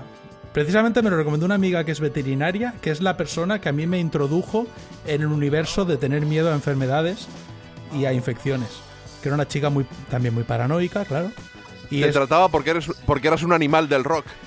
No, era, era, no, era amiga mía. Lo que pasa que yo, la etapa que yo estuve viviendo en Londres, robábamos vasos. Ibas a tomarte una pinta y te llevabas el vaso. Y si en la calle, los ingleses dejan los vasos en la calle. En la calle había tres vasos, pues cogía los tres vasos. Y vino a pasar una temporada a Londres y se puso a explicarme la cantidad de enfermedades que podía contraer yo por coger esos vasos. Y desde entonces hasta Te hoy... volviste un chalao como estás, claro. Eh, sí, sí, sí, porque aparte eso, eso fue eso fue por ahí cuando hubo la primera epidemia esta del SARS, que por suerte se paró sola, pero me acuerdo que esta chica fue la que me metió a mí en el, el demonio, fue mi Iker Jiménez particular. La nave del misterio de la amiga de, Sí, de Oye, pone aquí, ha escrito Carlos Zumer aquí en el guion, hablar de los tutoriales que están haciendo Larkin Poe en YouTube. La verdad que son interesantes. Eh, DIY, eh, DIY los llaman, no sé son unas siglas. DIY es de y latina Y. Yo creo que es do it Do it yourself. yourself. Hazlo tú mismo. Sí, no, es así, es así. Pues eh, Megan tiene un par de episodios que yo he visto. Me- ¿Megan es la morena o la rubia? La del Lapsteel. Eh, tiene el Ah, pelo vale. teñido de gris ahora. ¿Estás seguro? Bueno, es que no sé. Creo que sí. A lo mejor soy daltónico. Yo creo que lo tiene teñido de gris. Eh, ella te explica por qué toca el lapsteel, qué guitarra lleva y todo eso.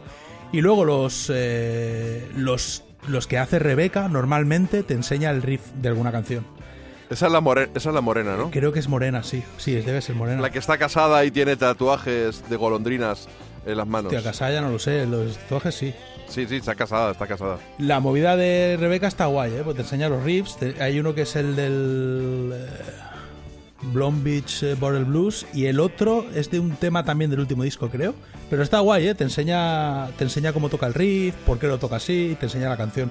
O sea que está bastante interesante, porque las chavalicas estas, como yo, son millennial y son youtubers. De hecho, recordemos que el Arkin Poe es de las pocas cosas buenas que nos ha dado YouTube. Sí, muy y fan. aquí las chicas se están currando. Yo recomiendo también a aquellos que no os hayáis metido a bucear en su canal de YouTube, es muy recomendable. ¿eh? Las versiones que hacen molan todas mogollón. Tienen una versión del eh, Grandma's Hand de Bill Withers, que hablamos del del otro día, y es una canción eh, espectacular. Y hacen una versión ellas a capela muy interesante. O sea que yo os recomiendo que si no tenéis nada que hacer, eh, os metáis al canal del Arkin Poe así a curiosear, porque es bastante bastante guay que hagan esto. Lo- La verdad que la mayoría de bandas podrían hacerlo. Pero si lo hace hasta John Fogerty. Sí, pero bueno. No, no, John Fogerty no te hace un tutorial de cómo toca sus canciones, porque hay 500.000 para empezar. Pero verlo con su familia ahí, Sí. con sus hijos, con la acústica. Es de lo poco bueno que le está dando esta mierda. En el caso de, de Larkin Poe han subido hace poco una versión de la Electric Light Orchestra del Don't Bring Me Down que suena muy muy bien, lo traen un poquito a su terreno, que es el bueno, pues ya una vez que lo, una vez que lo haces con un lap steel y con una guitarra y sin batería, sin bajo y lo cantan ellas dos, pues todo suena muy Larkin Poe, por decirlo de algún modo. Y las chavalicas tienen ahí una querencia hacia el blues, hacia el country, hacia el rock and roll, que ahí me gusta mucho. Oye, vamos a escuchar ahora otro de los artistas que con la que con de los que más tabarra hemos dado, yo en particular, con Neil Francis, uno de nuestros favoritos de 2019, su disco Changes estuvo bastante arriba en nuestro ranking y ha subido una canción que suena un poquito ruidosa, pero mira, estamos bajando. Si, si Berto Romero y, y Andreu Buenafuente son capaces de hacer el programa que están haciendo con ese nivel de, de calidad, pues ¿por qué no vamos a admitir que Neil Francis nos graben este How Have I Lived?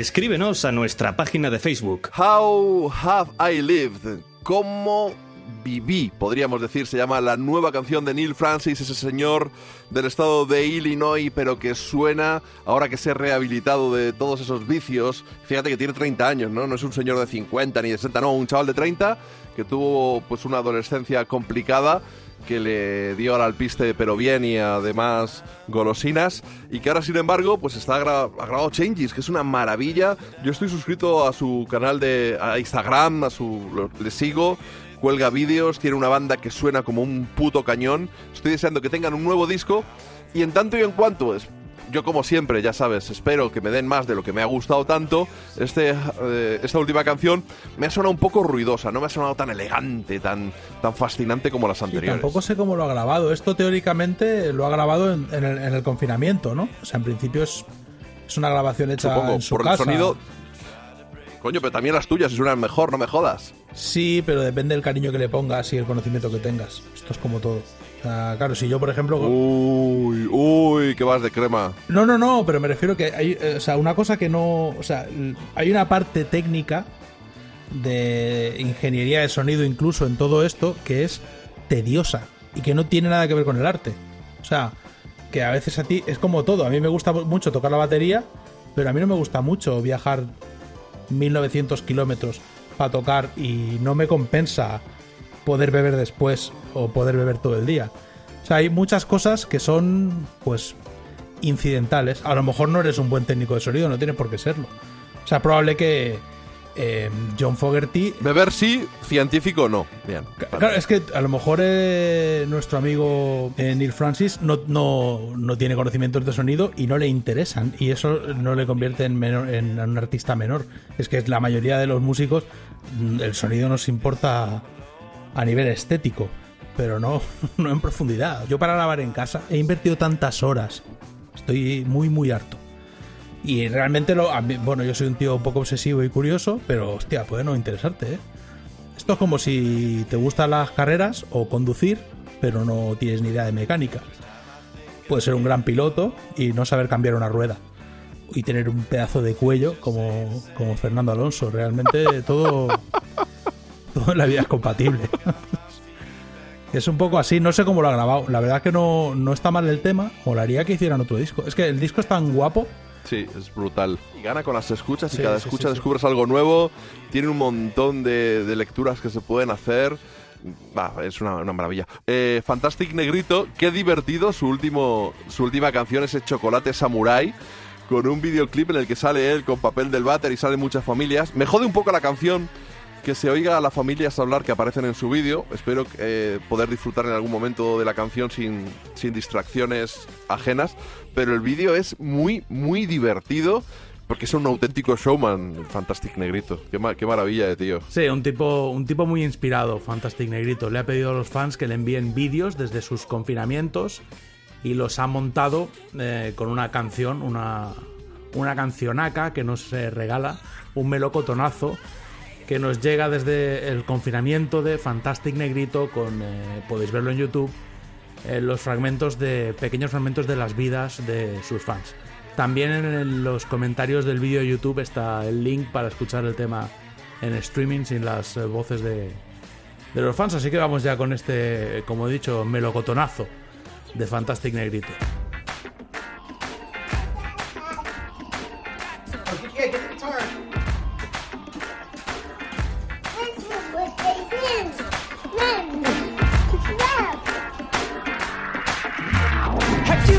You your mind yet to get free tonight? Ah. Tell all of your friends to come over uh, and get free tonight. What I'm doing during the coronavirus pandemic? Keep your hands in time. Get free tonight. Yeah. Now the whole world is watching. Get free tonight. We're in the woods. Peace.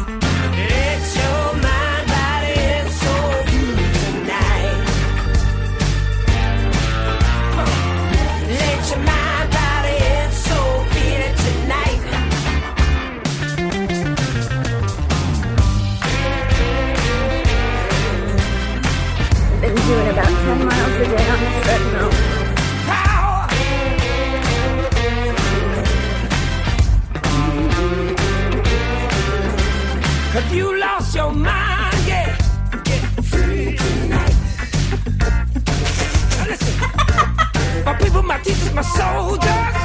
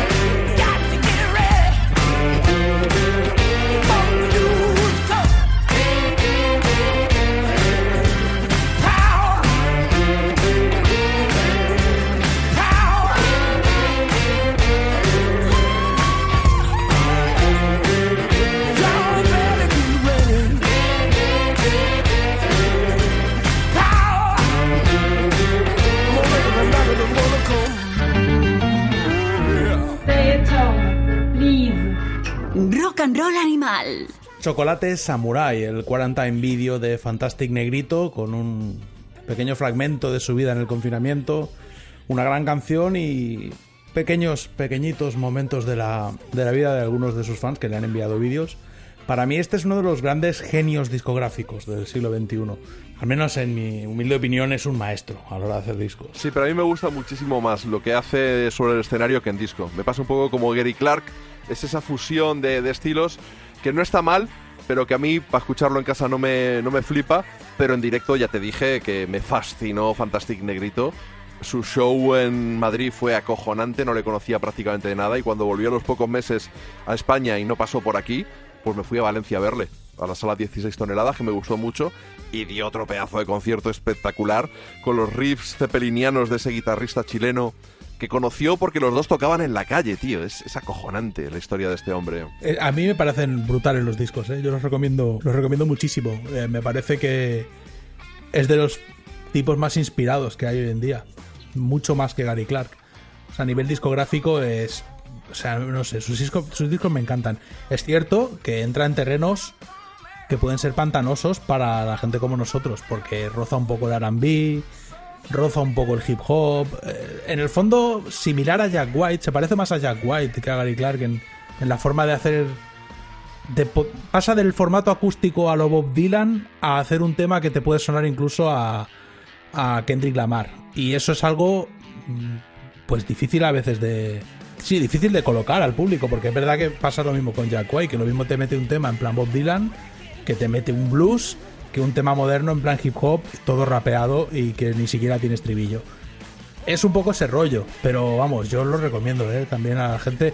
Hemos dado mucho la chapa aquí, pero bueno, si queda alguien por ahí que no es fan de Fantastic Negrito, recomiendo que os metáis en YouTube y ver sus actuaciones en el Tiny Desk, con el eh, Paste Studio de New York, que son brutales. Actuaciones aparte semiacústicas.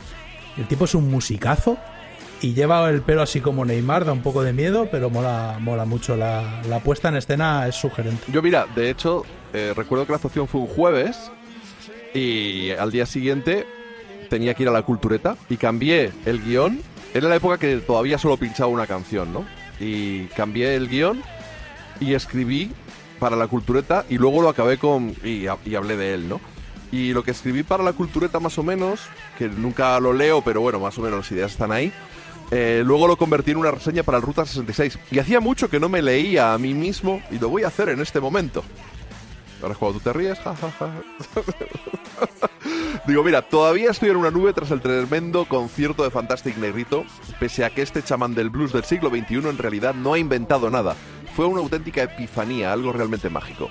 Y es que este hombre concentra la sensualidad de Marvin Gaye y el poderío escénico de Chuck Berry, la pulsión sexual de James Brown y la teatralidad de Screaming Jay Hawkins, la elegancia de los Temptation y el magnetismo de Jimi Hendrix, la versatilidad del primer Lenny Kravitz y el sentido del espectáculo de Sammy Davis Jr., el desparpajo de Rufus Thomas y la verborrea de Hanson Dick Manitoba. Además, su banda es poseedora de un don divino, aunar la contundencia y la delicadeza de Led Zeppelin. Allí entramos en trance, asistíamos con fervor a una especie de ceremonia religiosa al estilo de Harlem. Ese showman crecido en Oakland nos contó que hace cuatro años estaba plantando marihuana y tocando en la calle. Las cicatrices en su brazo derecho delatan un pasado muy duro, pero ahora, con un Grammy debajo del brazo, está revolucionando el blues, implosionándolo de una manera controlada.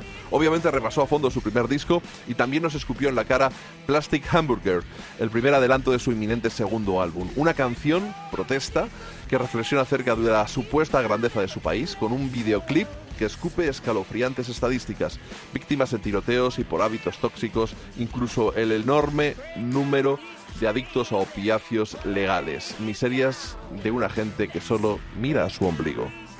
Texto y fotos JF León. ¿Qué te parece? Lees mejor que Donald Trump. Se te da bastante. Bastante. bastante mejor. Esto ya lo comentamos. Fue polémico tu.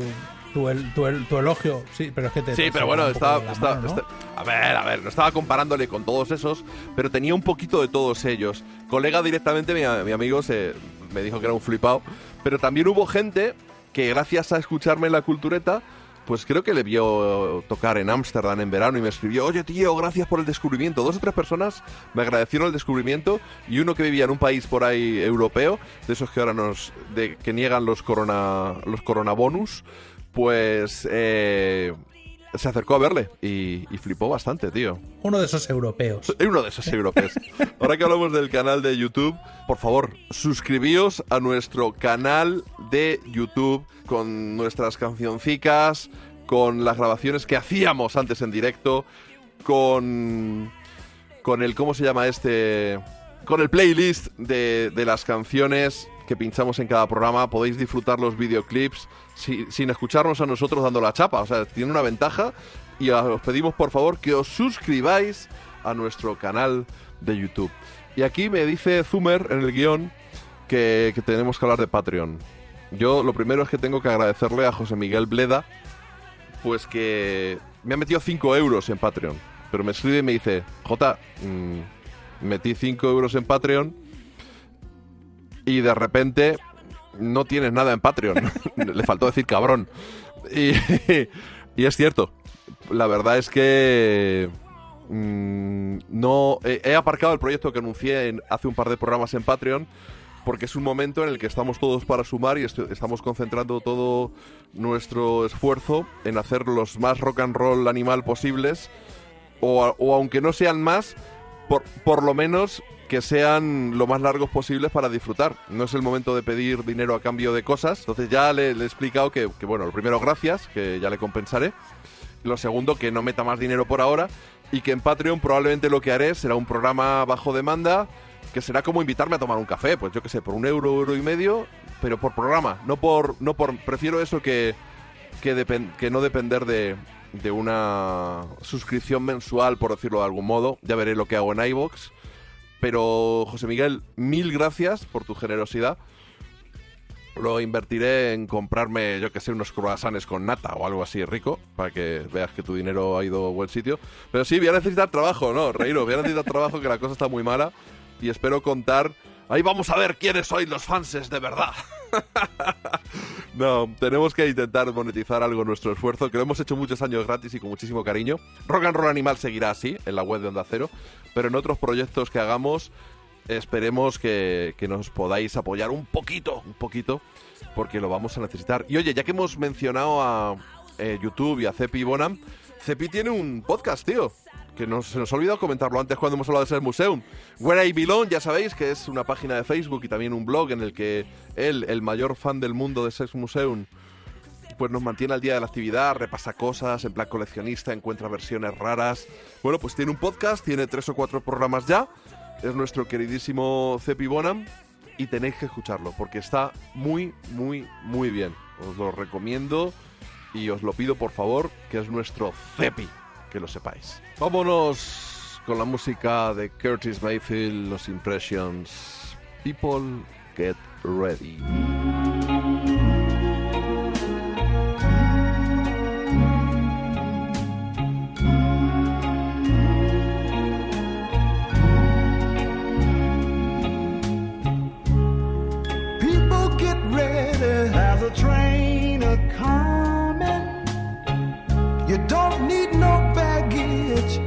Get on board.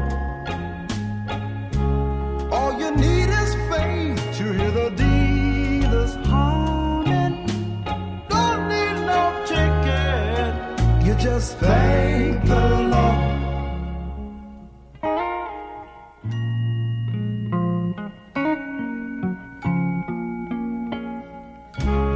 So people get ready for the train to Jordan.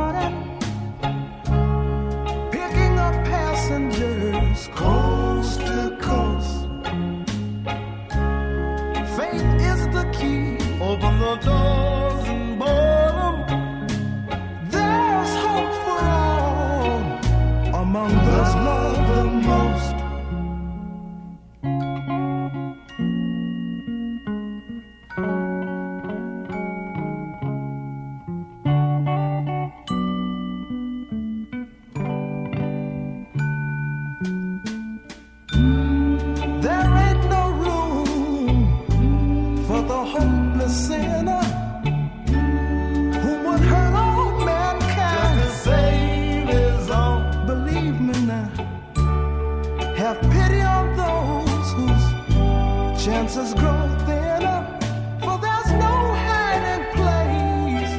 against the kingdom's throne. So people get ready. There's a train a coming. You don't need no baggage. You just get on board.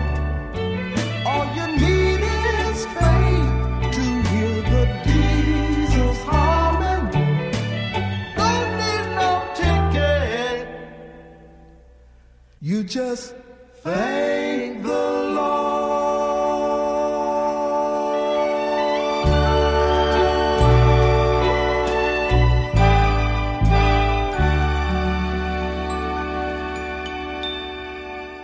People Get Ready, uno de esos clasicazos del soul suavón, los Impressions con Curtis Mayfield.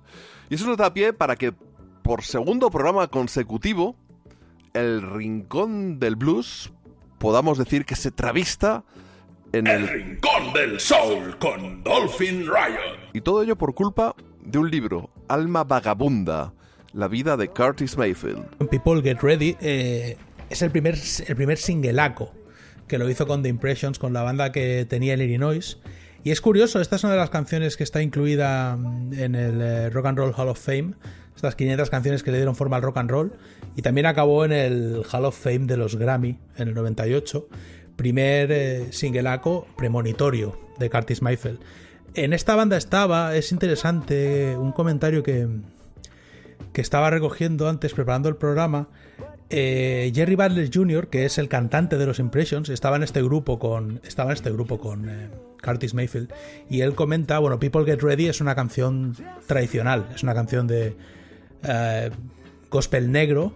Y juega con este imaginario del que hemos hablado alguna vez, que cuando hablamos de. de Harriet, de la película de Harriet y del personaje histórico, Eh, juega con el im- imaginario del Underground Railroad, de estas rutas de escape hacia el norte en la época preguerra civil de Estados Unidos, la época del esclavismo. Y cuenta, Jerry Butler, le preguntan en un documental de la BBC que está muy interesante, eh, y creo que lo podéis ver en YouTube, eh, él cuenta, le dicen, ¿cómo definirías a, a Curtis Mayfield? Dice que era el tipo de persona que te tira agua fría mientras te estás duchando, y también la clase de persona que te cobra intereses cuando le debes dinero. O sea, es curioso porque este Jerry Butler es el que acuñó la frase de que Curtis, la gente, o sea, los blancos dicen que Curtis es el Bob Dylan negro y yo creo que en realidad Dylan es el Curtis blanco. O sea, que Jerry Butler era su mejor amigo, un amigo de la infancia con el que estuvo en esta banda y además un, un gran admirador de él, pero bueno, nos arroja luz y también un poco de sombra. La figura de Curtis Mayfield de este libro no sé si será muy agridulce. Habrá que.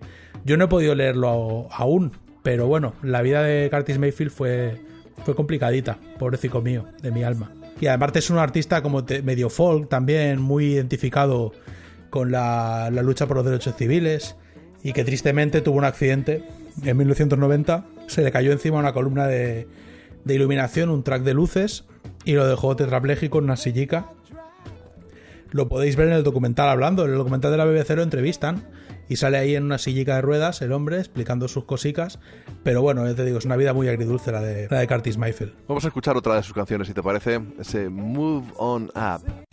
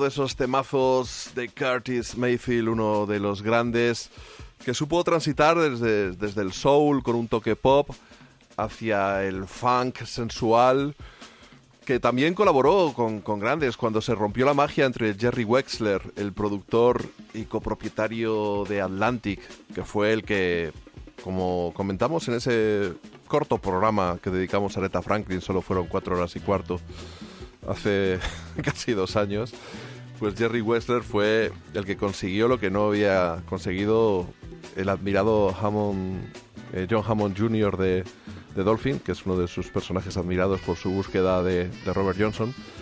Fue un tío que, que, buscó a Robert Johnson, que descubrió a Billie Holiday, que luego descubriría a Bob Dylan, que luego descubriría también a Bruce Springsteen, pero que sin embargo tuvo en su sello en Columbia a Aretha Franklin durante un buen puñado de años, grabó un, muchos discos y no supo sacar todo lo que ella tenía dentro. Sin embargo, cuando la fichó Atlantic Jerry Wexler, sí que desde el primer trabajo, ese I've Never Loved Men The Way I Love You, sacó todo de ella y eh,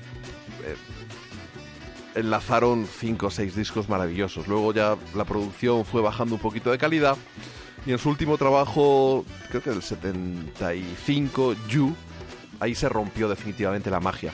De manera que en el 76 grabó Aretha Franklin, que es lo que está sonando de fondo, eh, una banda sonora Sparkle, producida y compuesta íntegramente por Curtis Mayfield.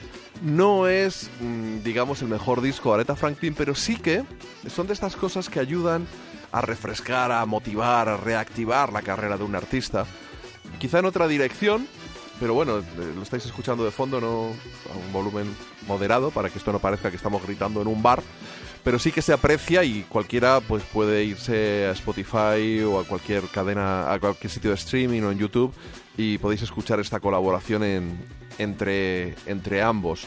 A mí también me gusta mucho la, la intervención de, de Curtis Mayfield en el cine de Black Exploitation y si bien Isaac Hayes, otro tipo que empezó con el soul como uno de los compositores de la casa Stax y acabó convirtiéndose en uno de sus principales artistas. Y de hecho, tú que no has podido ir a Memphis, pero cuando vayas, uno de los puntos más codiciados de Stax eh, del museo, si siguen dejando hacer fotos, que en mi primera visita no dejaban, en la segunda sí, es ese Cadillac, creo que es Cadillac el modelo, gigantesco, mmm, con el suelo de esos que no sé, en vez de moqueta o las típicas alfombrillas del coche, es como piel, tío, o sea, es, es una cosa peluda. Y todo Madre forrado de todo forrado de eso, el, el- los parachoques mmm, ¿cómo se llama? Lacados en oro, no, eh, chapados en oro, los parachoques del coche. Y lo ves ahí en una plataforma dando vueltas y, y tú te quedas ahí quieto, absorto, viendo todos los detalles del, del coche de Isaac Ace, que se convirtió en una estrella ese, con esos discos como Black Moses. Y, y la banda sonora de Shaft. Bueno, pues Curtis Mayfield le dio la réplica, eh, porque creo que es posterior a Shaft, con Superfly. Una de esas bandas sonoras del cine de Black Exploitation de, mediados de los 70, que yo creo que lo que tenemos que echarle es la oreja directamente. Superfly.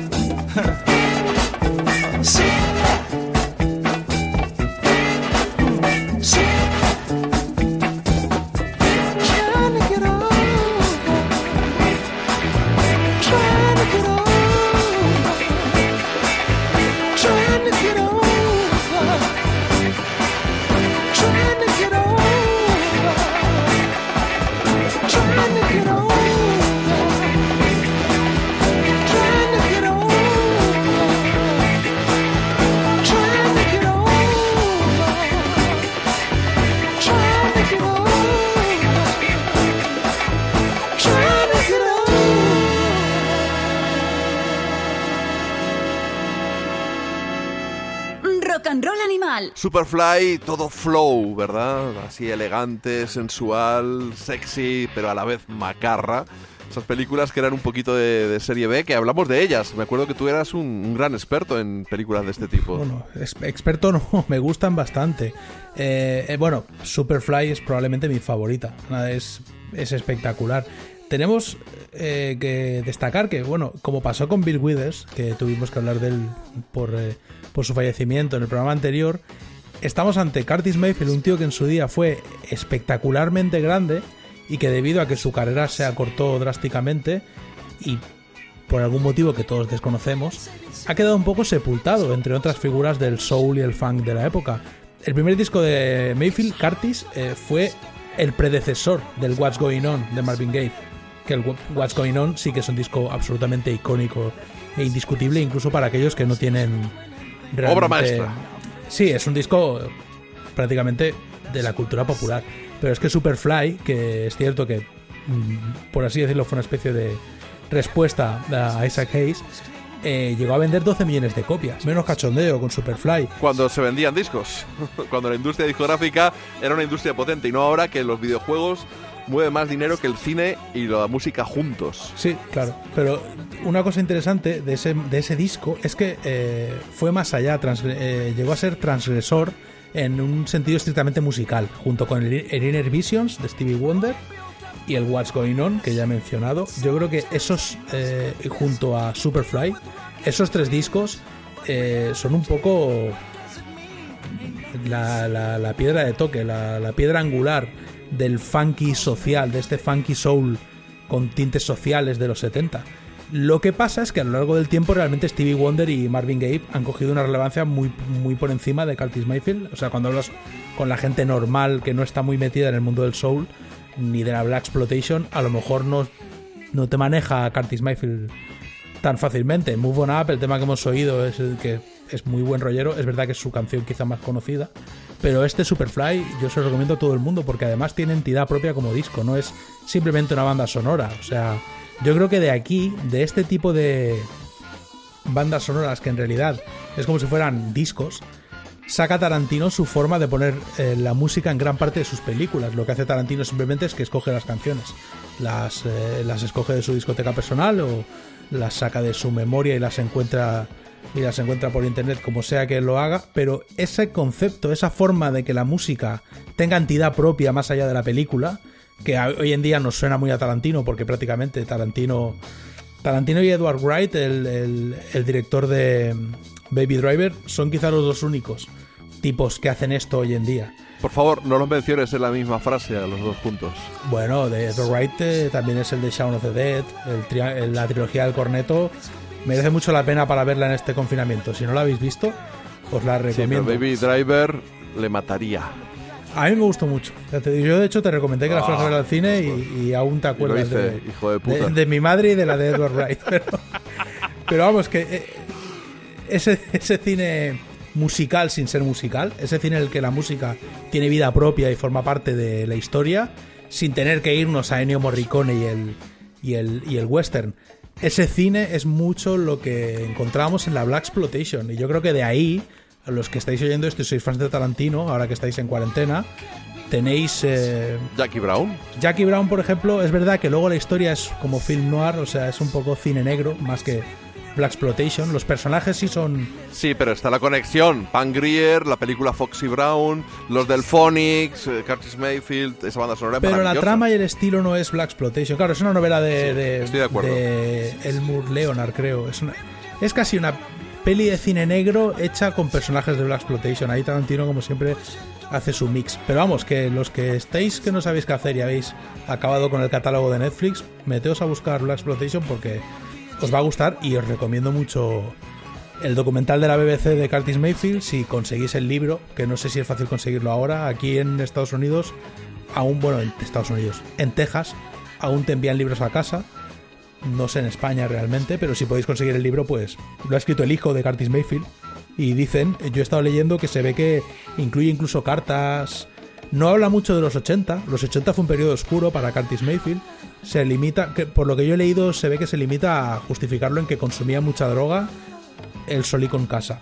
Lo cual es malo. Consumir droga solo en casa, eso es, eso es- eso es No malo. lo hagáis en casa, hacerlo de una manera social, con gente, pero cuando Claro, se abra. Hay que dro- No, las no. drogas y el alcohol siempre con colegas y ahí no eres un yonki, ahí eres un tío divertido. Pero si lo haces solo en tu casa eres un, un tío muy oscuro y peligroso. Que fue lo que le pasó al pobre Curtis Mayfield. Y luego tuvo un resurgir y se le cayó encima una estructura de iluminación. Pues mira, la vida, la vida al final es un valle de lágrimas. Y es lo que pasó un poquito con la carrera de, Curtis Mayfield, pero aún así es, es- es una figura incontestable de la historia del soul. Y además de un activista por los derechos civiles en Estados Unidos que se ha ganado el respeto de toda la comunidad afroamericana.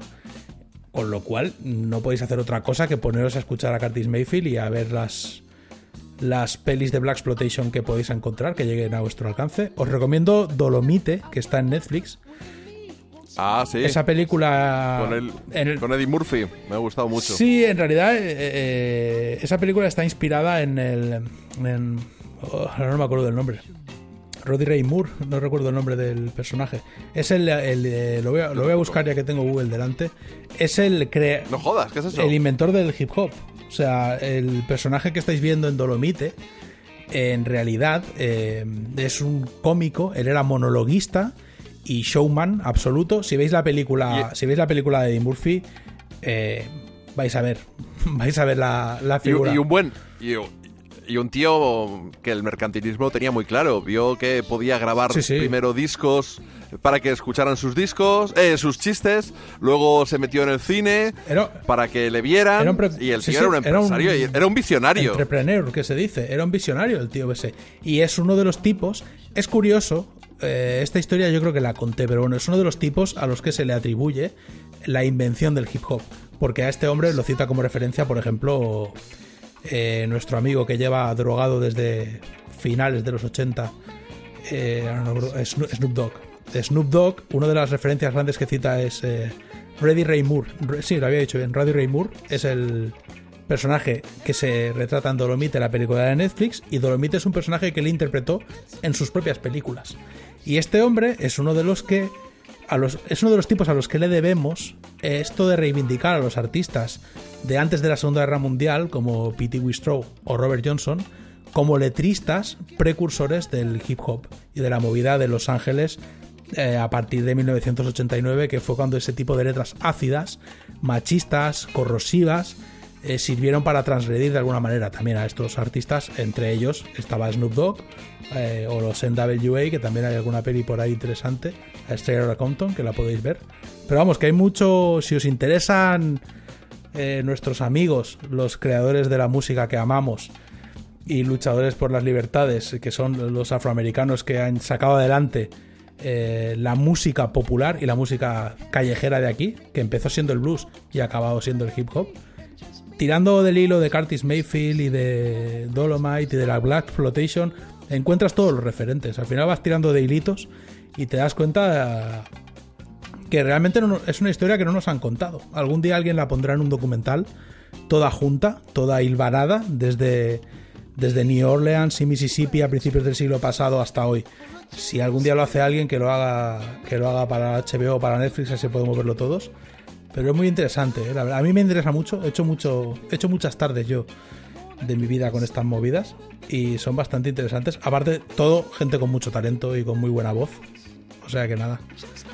Nuestro recuerdo a Curtis Mayfield, pobre hombre que hace tiempo que nos dejó, pero que nunca es tarde para, para entrar en su música, para entrar en su vida. Es lo bueno que, que tiene. Me decía alguien algo parecido acerca de Bill Withers, que lo descubrió aparte, a partir de que yo hablé de él en la cultureta de hace una semana. Dice, joder, qué pena haber llegado tarde. Digo, no, tío, es que da igual. Claro. ¿Cuándo? Si es un tío que llevaba retirado del negocio desde el año 85. Sí, sí. ¿Qué más da cuando descubras sus discos? Sí, ya no- Lo importante es llegar a ellos y disfrutarlos. ¿Qué más Ya da? no lo ibas a no es ver. una carrera, a ver quién llega primero. No es una carrera, a ver quién llega primero ni a ver quién gana. Es disfrutar, es, es, es profundizar, es leer sus letras, es eh, que suponga un placer para ti. Por eso los gustos yo cada vez los respeto más, por indefendibles que me parezcan. Tú disfrutas con esto, pues escúchalo y ya está. Yo prefiero que me deje algo más, a- a hacer, aparte del entretenimiento, que me llenen, que me dé algo más. Pero depende de, de- de cada persona, así que ¿qué, qué más da? Mira, por ejemplo, ahora has mencionado el blues. Vámonos con una banda que fue, digamos, eh, pues es- el eslabón previo a Black Sabbath. Son Earth y ahí estaban ya esos monstruos que tanto admiramos después y que crearon el heavy metal, pero que nacieron en realidad como una banda de blues. Se llaman Earth y de las grabaciones que podéis encontrar por ahí, este es When I Came Down.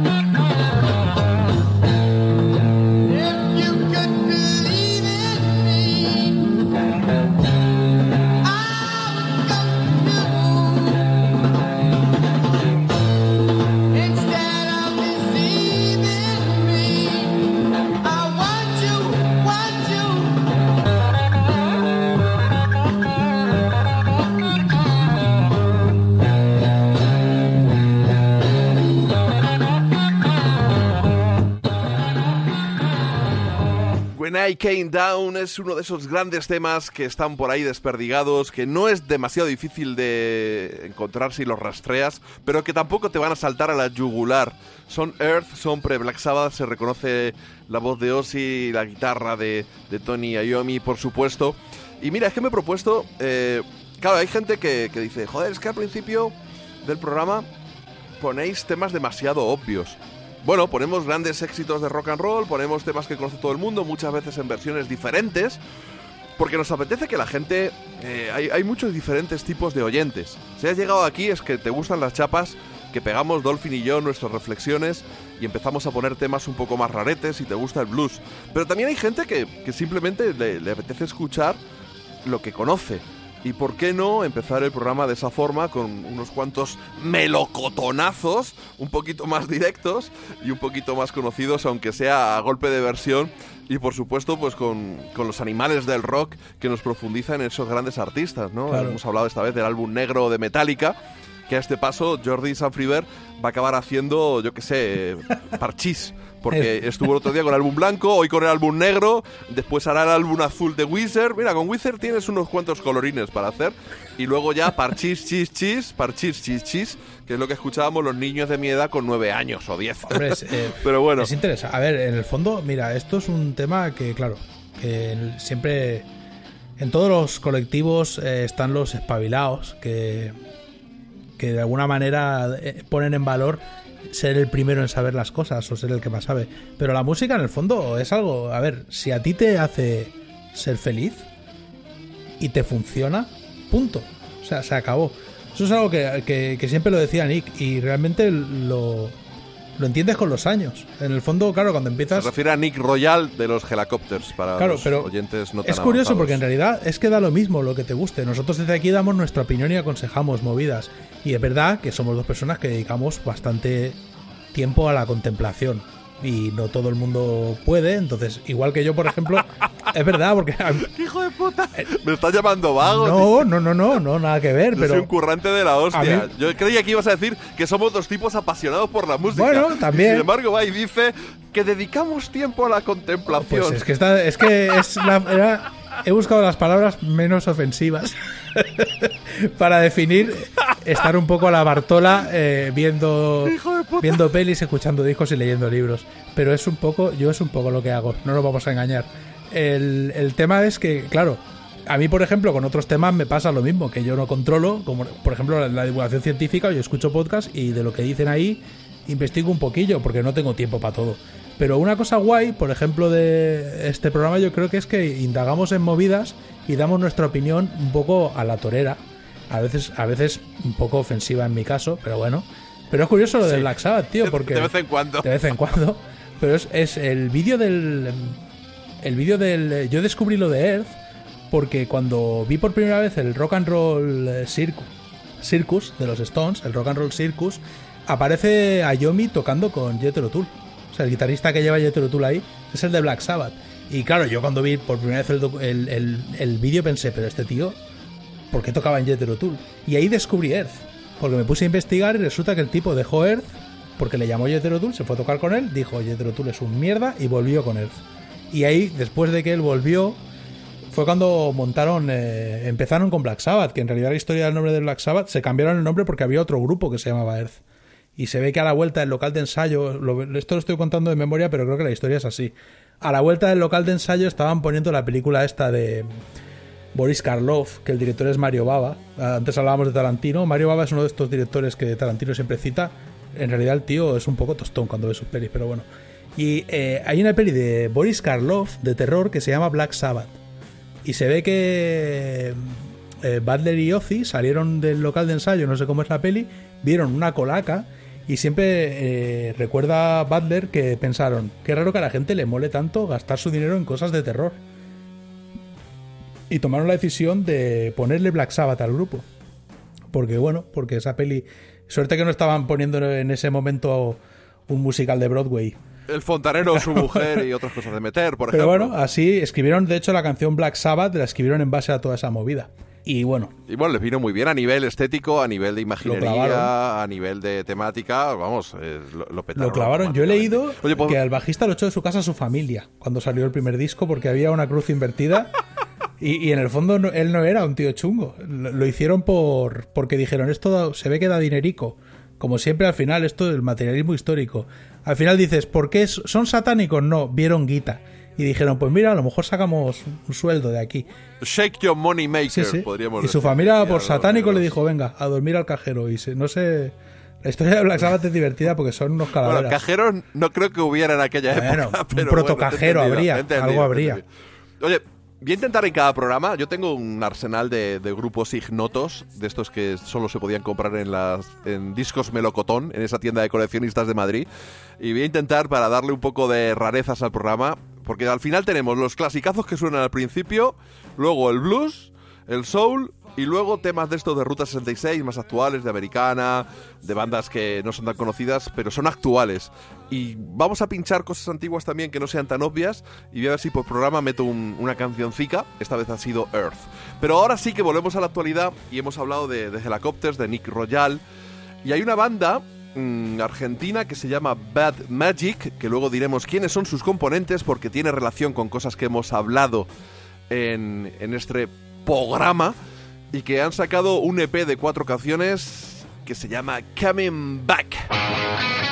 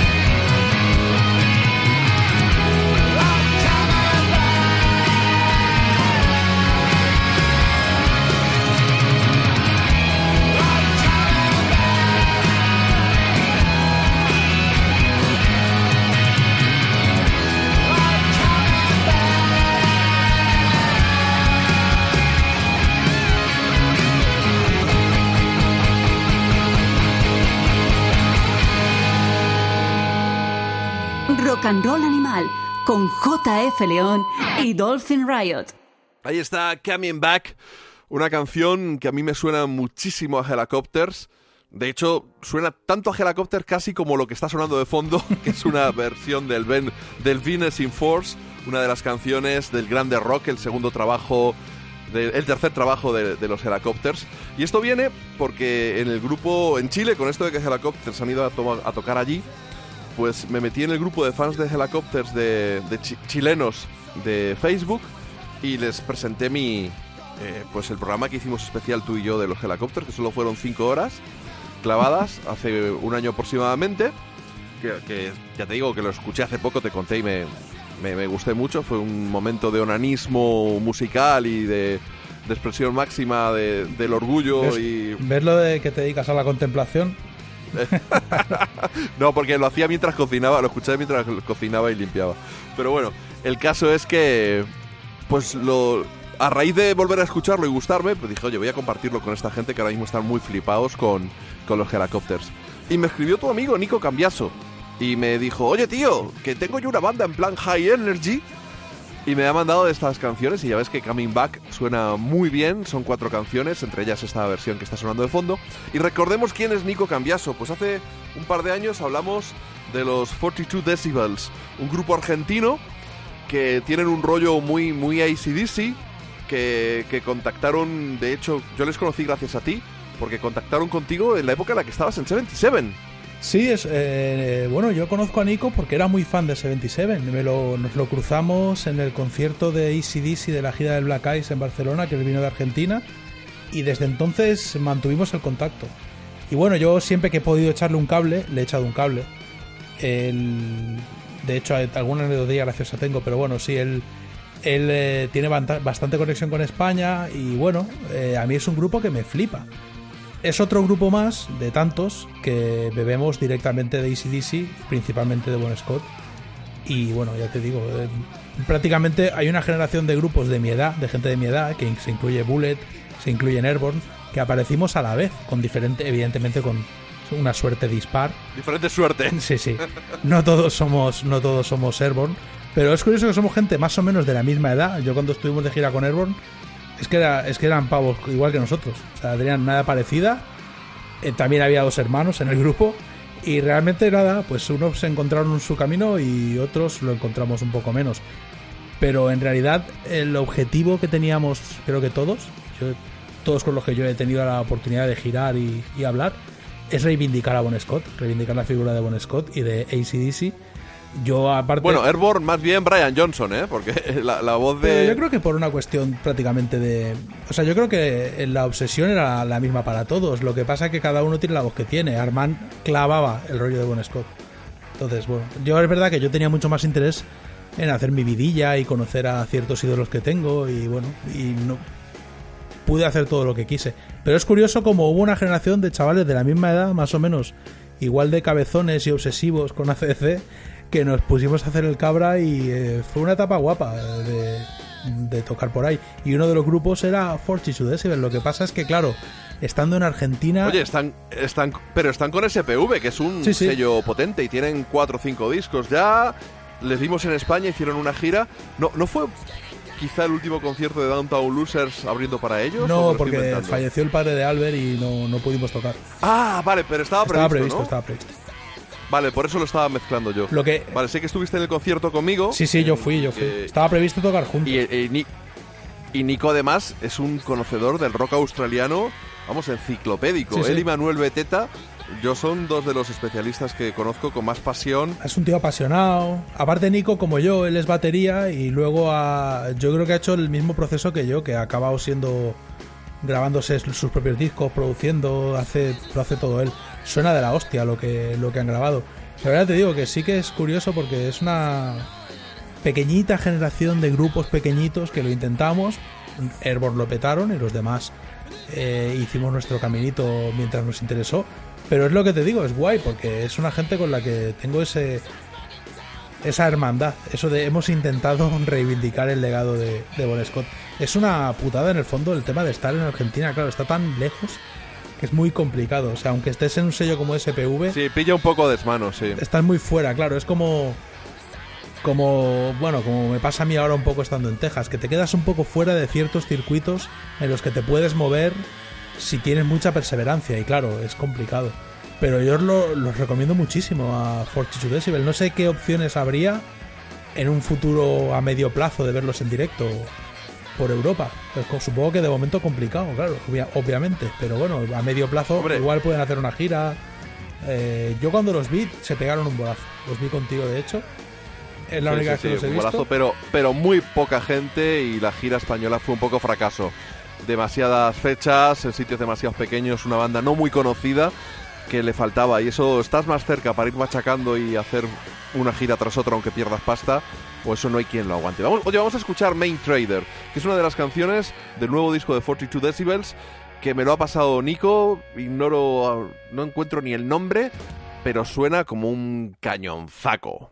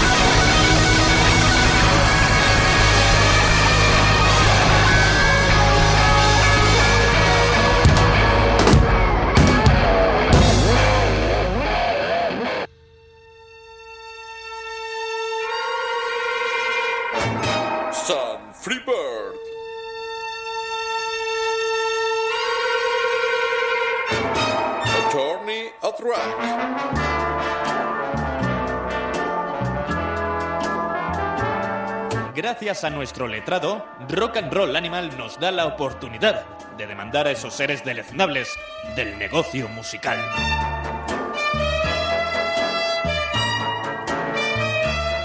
Con la venia su señoría, hoy tenemos en sala a Bob Dylan. Ay, Bob Dylan, si sale a comprar el pan, el mundo se tambalea. Si Bob Dylan hace un anuncio de ropa interior, el mundo se tambalea. Y si Bob Dylan publica un tema nuevo, que no lo es, de 16 minutos, el mundo se tambalea. Los medios hablan de ello y todo es aprobación, gozo y alegría. Pues con la venia no compramos su señoría. Murder Most Foul es el tema en cuestión de 16 minutos. Un tostón. Es un tostón. La música es siempre la misma, con la misma cadencia, sin ninguna gracia, y en definitiva, lo que hace Bob es aburrirnos con la historia de su país, sus músicos y su cultura, que ya nos la sabemos de memoria. Soporífero. Si yo me pongo a hablar sobre una base musical aburrida, la historia, mm, no sé, de los grandes de la copla española durante 16 minutos, estoy convencido, su señoría, que me tirarían piedras. Me tirarían piedras. Bob lleva un tiempo perdido. Reconozcámoslo, no pasa nada. Su leyenda es intachable, pero Bob se nos ha perdido. Desde el disco Tempest, que no publica nada digno de elogio. Es así, nos guste más o nos guste menos. Lo amamos igual, pero las cosas son así, y así se las contamos. Y si me apura, desde Modern Times que nos saca un disco impoluto, perfecto.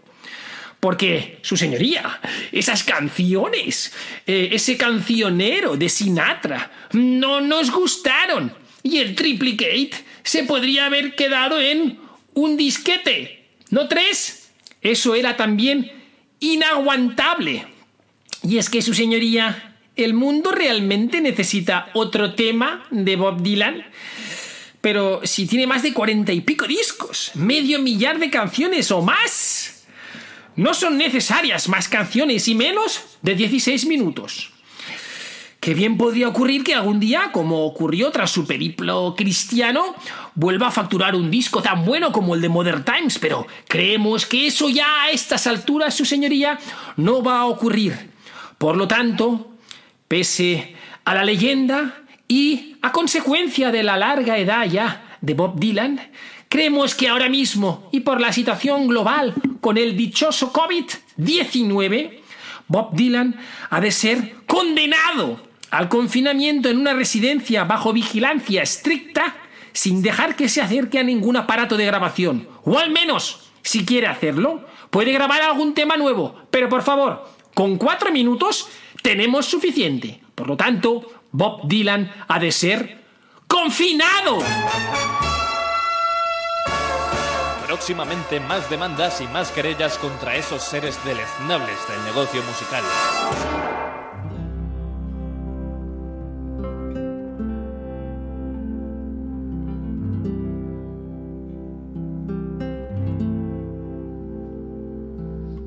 Today tomorrow, and yesterday too. The flowers are dying like all things do. Follow me close, I'm going to Berlin, Ali. I'll lose my mind if you don't come with me.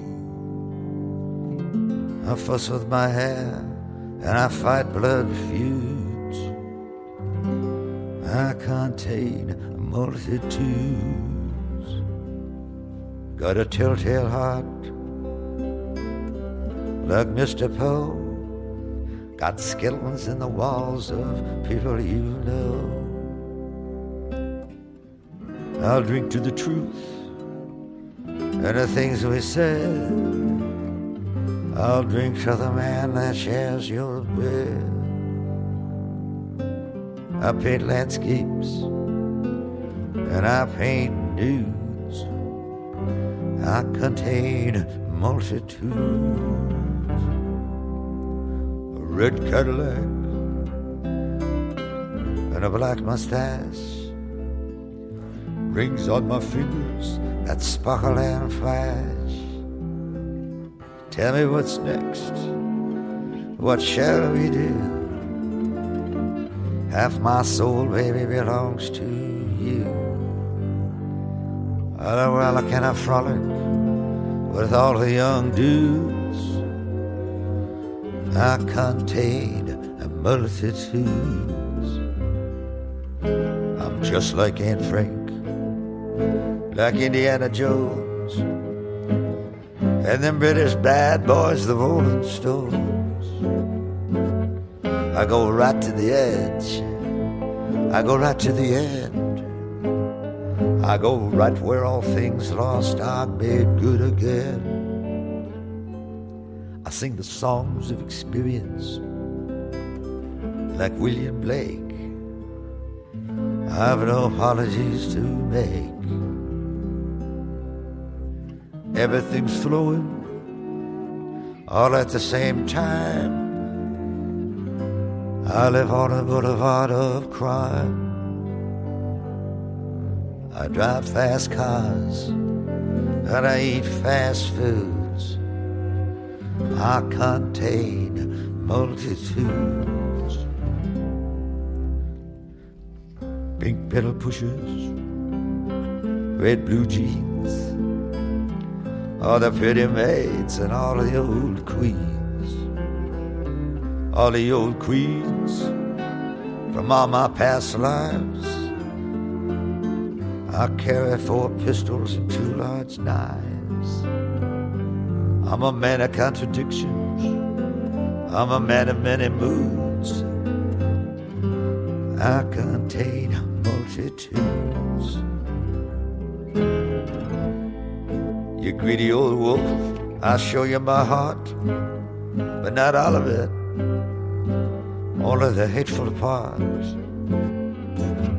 I'll sell you down the river. I put a price on your head. What more can I tell you? I sleep with life and death in the same bed. Get lost, madam. Get up off my knee. Keep your mouth away from me.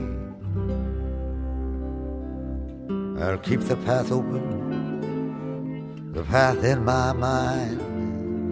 I see to it that there's no love left behind. I play Beethoven sonatas, Chopin's preludes. I contain multitudes. Bueno, la verdad es que me fascina escuchar el rock and roll animal. Tiene un ritmo templado y con una música que me calma con mi cafelito de las mañanas. Es una maravilla, sí. Mm, Me fascina el rock. I Contain Multitudes es la nueva canción de Bob Dylan, un, el genio de Duluth, al que le acaba de medir el lomo nuestro queridísimo letrado Sam Freeber, lo ha subido al estrado.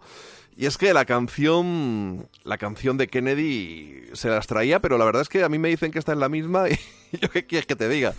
Pues como si hubiera sido un fragmento, es un poco el mismo rollo, el rollo este que lleva Dylan últimamente, que, que bueno, pues la verdad es que nos está no vamos a decir deseando que lo deje, pero que si se quedara en su casa a disfrutar de sus nietos. La verdad es que el confinamiento ha, detenido el Never Ending Tour este que tenía ya desde hace ni se sabe cuánto, ¿eh? Hay, hay que saber parar en un momento dado. O sea, igual que cuando estás en un bar y dices, una copa más, no. Porque ya se me va a encasquillar el arma. Pues lo mismo. O sea, en un momento dado, Bob Dylan, has hecho discos maravillosos, tremendos, obras maestras, la trilogía del Bring It All Back Home, eh, el Highway 61 Res- Revisited y Blonde on Blonde es una maravilla, luego los 70 el Blood on the Tracks, tienes una, tienes una discografía plagada de grandes discos, pero quizá es que estemos acercándonos a ese momento en el que ya lo mismo podíamos empezar a plantearnos pues la posibilidad de abandonarlo. Bueno, te estás postulando, eh, por lo que veo, en el mundo de. Desde la cultureta, desde hecho, desde un púlpito como el enemigo, el enemigo hispano de Bob Dylan. No, no, te- tengo que matizar lo de la cultureta porque se me malinterpretó. Hace una semana y algo, en la cultureta confesábamos pecados que tenían que a- sacudir los cimientos de, de- de- de la gente que nos sigue, ¿no? Entonces yo dije, dije, reconozco que dije, que no me gustaba Bob Dylan. Eh, pero que... O sea, que yo también dije, es cierto, que, que para mí era uno de los grandes, cinco grandes genios de la música, junto a los Beatles, junto a Elvis, junto a, Jimi Hendrix. Es, es incuestionable su legado. O sea, es incuestionable. Pero sí es cierto que yo soy de los que piensan que algunas versiones de Bob Dylan mejoran las originales. Y ahí está pues el All Alone de Watchtower o el Mr. Tambourine Man de los Birds. El, el Tower, el de Watchtower de Hendrix, por supuesto. Pero, pero vamos a ver, y que es cierto que no lo escucho tanto en casa, pues mm, ojo, hay mucha gente que dice que canta mal, no, yo creo que canta bien, lo que tiene es una voz fea, que es diferente. Pero su talento es brutal, y tiene obras maestras, pero sí reconozco que a lo mejor no está entre mis 20 artistas favoritos. A eso lo he llamado no me gusta Bob Dylan. Joder, claro que me gusta, tengo 40 o 50 discos de él, no me jodas. O sea, no sé, yo querría matizar esto. Se, se puede, se confirma que has calentado con, con el pobrecico de Bob Dylan. No, no. Y no es una recogida de cables, simplemente es pues que estoy matizando unas palabras que en un momento dado pudieron ser malinterpretadas. Y quizá alguien se pudo sentir ofendido, pero lo que no acepto es lo último de Bob Dylan esto. O sea, ya no, ya no, ya no. Yo creo que Bob Dylan es eh, uno de los tres eh, artistas musicales más grandes del siglo XX. Sin duda, sin duda. O sea, está Bob Dylan y luego puedo variar. Evidentemente, me cuando hablo de lo que yo creo que es lo más grande, más allá de mis gustos personales. O sea, creo que Bob Dylan es incontestable. Por otro lado, tampoco pasaría nada si alguien fuera y le dijera, mira Bob Dylan, te vas a estar quieto, vas a dejar de subir cositas a las redes sociales porque te estás poniendo pesado. También, por otro lado, ¿qué le vas a decir a Bob Dylan? Que haga lo que quiera. O sea, el hombre ya, Claro. pues claro. oye, que si él quiere subir Está estas por encima del bien y del mal. A mí no me flipa lo que está haciendo ahora. Ya hablé de, de esta canción de 17 minutos sobre Kennedy, que además me parecía que a nivel conceptual era una patinada. Quiero eh, pedir disculpas a nuestros... Sí, tío, o sea, qué mal. radio O sea, esa falta de rigor, esa falta de rigor, tío, confundir, confundir de nombre. De verdad, o sea, ha habido cientos de emails recriminando el error. O sea, la, centralita, la centralita de Rock and Roll Animal desbordada de llamadas de gente indignada por tu No, error. Yo el otro día conté, conté la historia, la, la intrahistoria, o sea, eso que se sugiere en The Irishman, en el irlandés, que es que, que Jimmy Hoffa encargó a la mafia el asesinato de John Fitzgerald Kennedy. Y la historieta la podéis encontrar en un libro que yo eh, dije que había escrito Joe Rogan. Joe Rogan no ha escrito ningún libro que yo sepa referente a la mafia. Es Frank Ragano, el personaje que al final del irlandés le dicen a De Niro El apellido es con R. El apellido es con Ragano. R. Frank ¿Qué Ragano tiene, tiene mala rima. Lo que sí que es cierto es que el libro se llama eh, eh, Mob Liar, eh, abo- abogado de la mafia, Mob Liar. Yo no sé si está en castellano. El prólogo lo hace Nicolás eh, Pileggi, el, el autor del libro en el que se inspiró eh, Goodfellas, la película de Martin Scorsese. Os recomiendo mucho el libro. Y es el inventor de la Epilady también. Bueno, a lo- mejor he dicho mal el apellido, ¿eh? Me lo veo. Porque, claro, estoy hablando aquí de memoria. Eh, no, Pileggi, sí, Pileggi. Luego, eh, os quería recomendar, mira, el otro día eh, con nuestra nueva colaboradora, con María Canet, intercambié un par de tweets y quiero recomendaros, si os interesa el asunto de la mafia, hay un libro que a mí me, a mí me regaló mi padre en castellano y lo he perdido y ahora en castellano no se encuentra, pero bueno, eh, que se llama Mi vida en la mafia. El autor es Vincent Charles Teresa y Thomas C. Renner. Toma, el Thomas este C. Renner, que lo he dicho super Castilian, es un agente del FBI y Vincent Charles Teresa es el primer jefe mafioso que testificó. O sea, Joe Balaki es el primer mafioso que testificó y Vincent Teresa es, eh, vamos a ver, mi vida en la mafia, cuando os cuenta Martin Scorsese y Nicolás eh, Pileggi que es una obra que han hecho ellos porque conocen mucho la mafia, inspirada en una novela de Nicolás Pileggi, es mentira. Lo que están haciendo es Mi vida en la mafia, de Vincent Charles Teresa. O sea, es como si tú te sientas con un capo mafioso de la época dorada de la mafia, le preguntas todo lo que te gustaría saber sobre la mafia y te lo contesta. Ese libro existe y es este que os estoy recomendando. Estoy viendo que no eh, en cas- Es la Wikipedia de la, ma- de la mafia, podríamos decir, la Wikipedia. No, no tanto, pero es que Con, es- F, eh, con FAQ. es- Preguntas frecuentes contestadas. Claro, pero es brutal porque es un libro en el que el tipo eh, básicamente es todo lo que le contesta al FBI, a la gente del FBI. Y es espectacular, en serio. Es un libro que si os interesa el tema de la mafia os lo recomiendo. En castellano es difícil de encontrar. ¿eh? Yo estoy, yo desde Estados Unidos lo podría comprar por 40 dólares o por 100 en una edición de tapadura. Y me arrepiento de haber perdido la edición que me regaló mi padre, pero bueno. Yo lo tengo en inglés. En inglés te cuesta 5 dólares. Porque en inglés se imprimieron muchos más y hay mucha gente que lo vende de segunda mano. Si lo podéis encontrar, Mi vida en la mafia, Vincent Charles Teresa y Thomas eh, C. Al que le he castellanizado el nombre. Tomás, vamos a decir, Tomás C.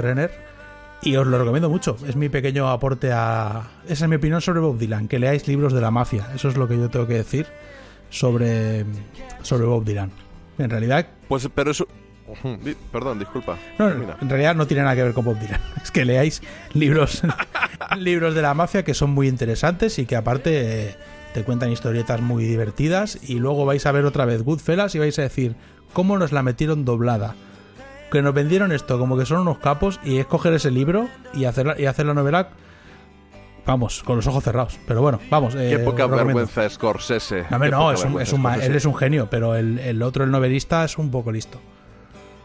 Oye, eh, Capone se estrena finalmente en Netflix Mm. con Tom Hardy, con tu admirado Tom Hardy. Tom Hardy, que parece más Churchill que Capone en el tráiler. No sé, es que lo vi el otro día el tráiler sí, y sí. Me, lo vi y pensé, Es- pobre Tom Hardy, entre los, los que le intentan tapar la cara, sí, tío. ya sea eh, como Blaine o como sea. A mí realmente, La verdad es que- eh, me- no sé, la vida de Capone la, la he leído mucho, tío. Entonces no sé hasta qué punto me interesa mucho el personaje ya. Lo que me interesa es Tom Hardy, como siempre. O sea, yo me he visto Peaky Blinders aprovechando el confinamiento, porque nunca tengo mucho tiempo de ver series, para, que, para ver a Tom Hardy, que sale en seis capítulos de cinco temporadas. Sí, porque sí, sí, el- ese judío complicado y duro con el que con el que tratan los, los protagonistas de, de Peaky Blinders. Una serie que por otro lado para mí es a mí ese rollo de que caminen a, a cámara lenta a rollo rollo así como si fuera un videoclip Sí, con sí, música A mí eh, tampoco, a mí tampoco. tiene momentos a ver, la, veo, la veo y como entretenimiento está bien, pero hay muchas cosas que me rechinan o que o que o que llegue que llegue a congresista, tío. O ellos se definen a sí mismos como judíos, eh, eh, perdona, como gitanos, se, refine- se definen a sí mismos porque tienen ahí sangre gitana y empiezan siendo unos matones de- de Birmingham, ya que hablábamos de Black Sabbath, eh, y que acaben con esa mutación en personas de Estado, a mí me rechina. Y que encima pasa todo porque sí. Si tú te fijas, eh, Peaky Blinders, eh, las tramas están muy poco desarrolladas. O sea, es todo porque sí. Es un tipo que es ultra peligroso e importante y nunca nadie tiene, eh, nunca tiene guardaespaldas nadie en Peaky Blinders. Viene cualquiera y los mata. Nadie tiene huevos de meterse con ellos. Pero como que no, si los, si, los, las- si los intentan matar... las cuchillas en la boina. Eh, cuchillas en la Llevan bo- las cuchillas en la boina y te hostian y te rajan la cara. Mira, con Peaky Blinders pasa lo mismo que con Once Upon a Time in Hollywood, que el 30% de la de Peaky Blinders, de todas las temporadas, son ellos andando a cámara lenta. Luego hay otro 20% de gente hablando con acento de Birmingham. Da igual lo que diga, porque es irrelevante. O sea, aunque no escuches los diálogos, te enteras porque un bebé lo ve y se entera. O sea, la trama es siempre la misma, siempre pasa lo mismo. Siempre hay una amenaza a los Peaky Blinders. Thomas Shelby es el que lo va a solucionar. Mm, Se le ocurre porque se ve. Es como Einstein, Thomas Shelby. Y luego, una vez que ya lo han solucionado todo, hay una última putada a Thomas Shelby y se acaba la temporada. Entonces, hay casi un 60% que es acentos, acentos de Birmingham. Un pequeño porcentaje que es Tom Hardy con un acento rarísimo, que no creo. Para mí no es ni Cogni, un acento muy raro. Y luego otro porcentaje que es gente andando a cámara lenta con música de fondo. Y luego ya. Juego también a veces. Pues tiroteos y violencia. Pero realmente la serie, tío, yo lo siento para los fans, ¿eh? que, es, que lo estoy ridiculizando un poco, pero a mí. Son legión, son legión. A mí no. La banda sonora es muy buena, eso sí. A mí, a mí no me rechina la adaptación de temas actuales, pero sí me rechina el rollo videoclip tan visual. No sé, Eh, creo que, que están poniendo están poniendo el fondo al servicio de la forma y es algo que no que no, Claro, no es, me gusta. es que al final realmente tú dices, vale, una, algo que podría estar eh, trabajado, no digo que lo tengas que trabajar de a una forma tradicional, pero algo que podría tener unas tramas elaboradas, al final todo se resuelve porque sí. Porque yo soy muy malote y yo me las sé todas. Y soy muy listo y soy gitano, te meto un cabezazo. Hombre, está guay. A mí el argumento em, sobre el papel lo empecé a ver. Pero me falta Tom Hardy para lo que son mis gustos. Aparte, Tom Hardy los traiciona, les hace mil movidas y luego no pasa nada con él. Es que es. Sí, luego vuelven a ser amigos. Es como, como Sons of Anarchy. Ahora estos los mato, ahora son mis amigos. O Ahora sea- los voy a matar. Ahora. Son peña súper chunga que se traiciona, pero de buen rollo. Como ese vídeo que se ha hecho viral del que dice: Nos apuñalamos, pero de buen rollo, con la navaja. Es un, es un poco. Bueno, en fin, no sé. Yo quiero tengo ganas de ver Capone. Yo recomiendo a todo el mundo la, la peli de Locke. Una peli de. Que es Tom Hardy en un coche. Toda la peli es Tom Hardy en un coche llamando por teléfono. Eso es toda la película. ¿Con acento de Birmingham o no? Eh, no, no me acuerdo, no, no hace de personaje así de barrio, no es un tío barrio bajero de, de las calles de eh, alguna ciudad de Inglaterra.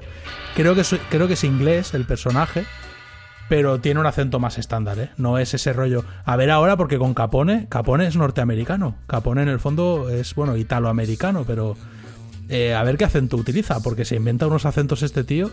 Es decir, creo que leí, leí un artículo, me pasaron en Twitter un artículo de que se ve que él estudia acentos y luego les añade cosas inventadas. Pero fijaos cómo pronuncia el nombre de Arthur Shelby en Peaky Blinders. A ver si alguien es capaz de entender qué está diciendo.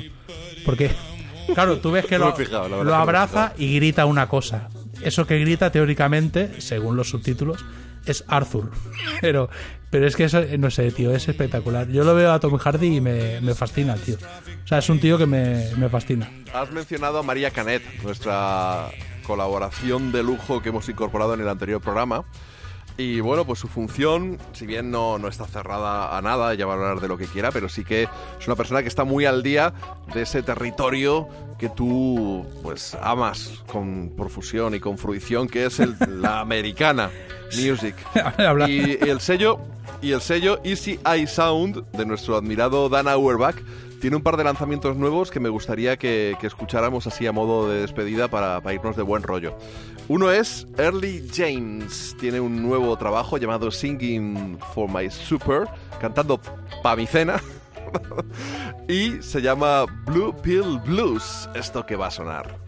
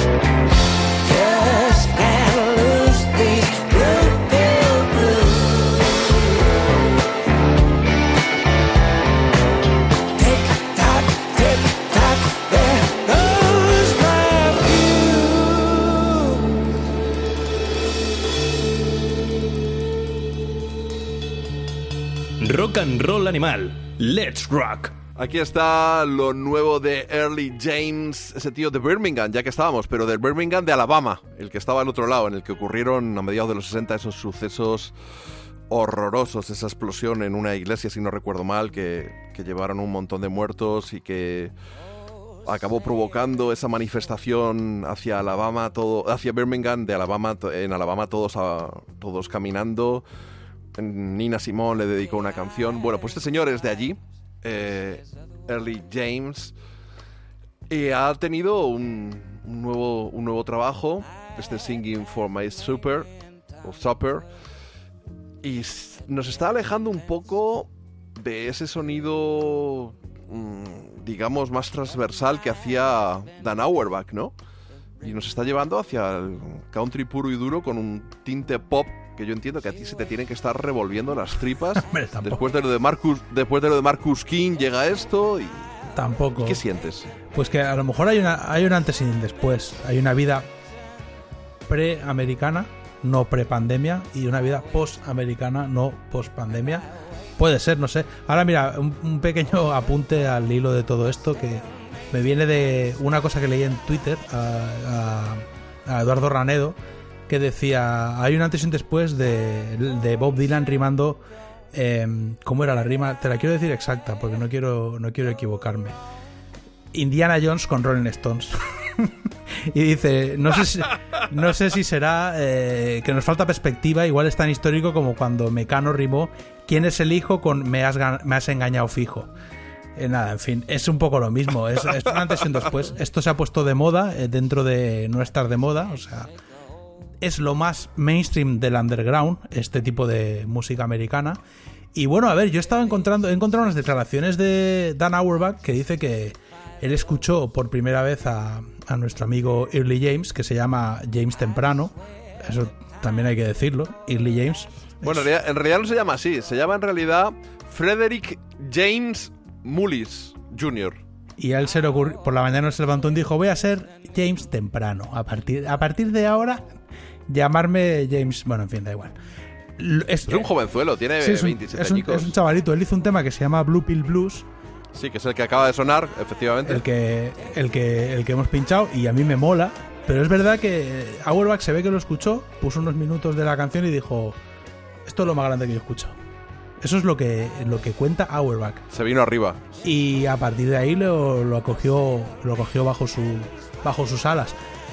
A mí no me flipa esto. A mí este rollo country pop eh, muy, muy, muy melódico, muy apelmazado para que, que encaje en las radios de cualquier ciudad del mundo, no me flipa. Pero entiendo que... O sea, entiendo que es algo que no va a quedar más remedio que aguantarlo porque a la gente le gusta. Y si tiene que haber música pop, prefiero que sea así. O sea, si tengo que elegir. Si eh, me pones una pistola en la cabeza y me dices, no vas a escuchar más blues. Vas a escuchar solo la radio. Elige. Pues hombre, elijo este tipo de... Antes que Chayanne, por ejemplo, sí. O Bueno, esta serie que veías... Maluma. Tú veías esta serie que se llamaba Nashville. Nashville, Nashville. Claro, sí. eh, es que esa es música muy popular en Estados Unidos, eh, no, sé, no, no tanto en España, pero tú aquí, eh, la música que oyes de hilo musical en el Whole Food Market o en Walmart o en cualquier parte, es bastante música producida por Auerbach, incluso el disco en solitario de Auerbach, pero escuchas mucho country de este tipo. Y eso que yo estoy en Texas, yo no estoy en Nashville. Eh, pero escuchas mucho country de este tipo y es música muy. eh, es verdad que es música que entra muy fácil a cualquiera que tú le pongas. eh, a Early James, es poco probable que te diga que le horroriza lo que está oyendo. O sea, realmente le va a Ya, gustar. pero claro, pero es que el country a tu país, el country a tu país es como la copla a nosotros, es como Claro. si en todos lados estuviéramos escuchando a no sé. Bueno, tampoco, tampoco es mi país. O sea, es el país en el que vivo. Yo, Bueno, te ha acogido bajo su ala. sí, como Auerbach a, a James, pero yo, Por eso, parafra- parafraseándote, yo soy eh, argentino-catalán. O sea, que yo tengo. tú eres lo que quieres cuando quieres y como quieres. Sí, pero bueno, Cara dura. Ahora, ahora, bueno, puedo ir de que soy tejano, pero no cuelo. No, no, no, no cuelo mucho. Vamos a escuchar eh, una canción del álbum Years. Este es un veterano, es John Anderson, que es otro de los que ha acogido bajo sus alas Dan Auerbach. Y así suena I'm Still Hanging On.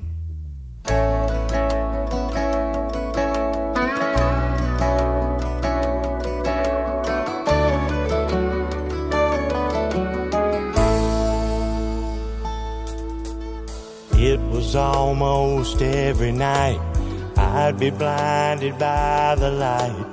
With the sun, I'd drag myself to bed. Sometimes I'd wake up in a sweat.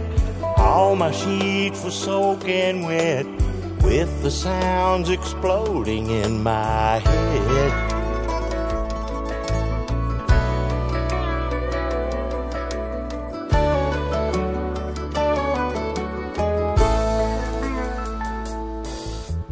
There's a uniform I wore hanging on the closet door. I put it on to feel it one more time. These memories I can't erase, like the lines across my face. I can't seem to leave this dream behind. I'm still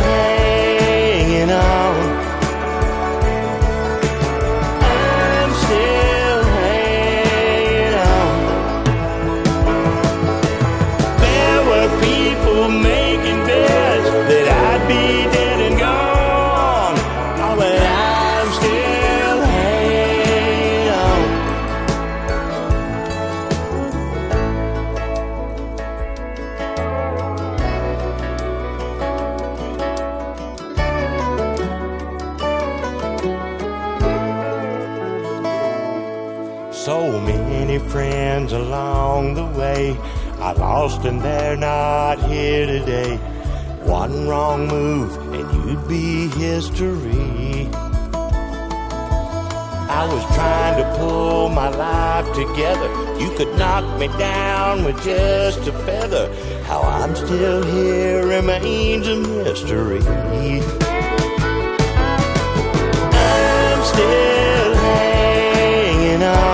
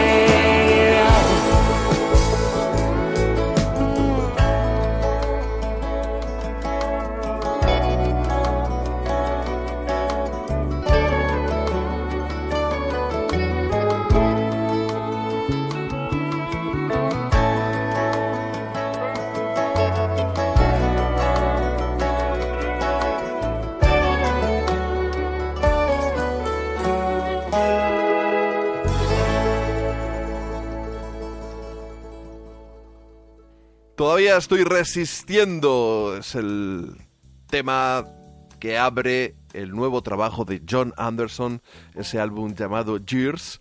Un tipo de Florida, del estado de Florida. Aquí hemos dicho toda la vida Florida, pero bueno, pues Florida. Y que viene a meter el dedito más en esa herida que te estoy abriendo a ti con el dolor que te está produciendo que Dana Auerbach haya cogido este territorio, este terreno, esta, esta música. Bueno, es curioso, estaba, eh, eh, antes estaba escuchando esta canción y, y, a ver, no sé.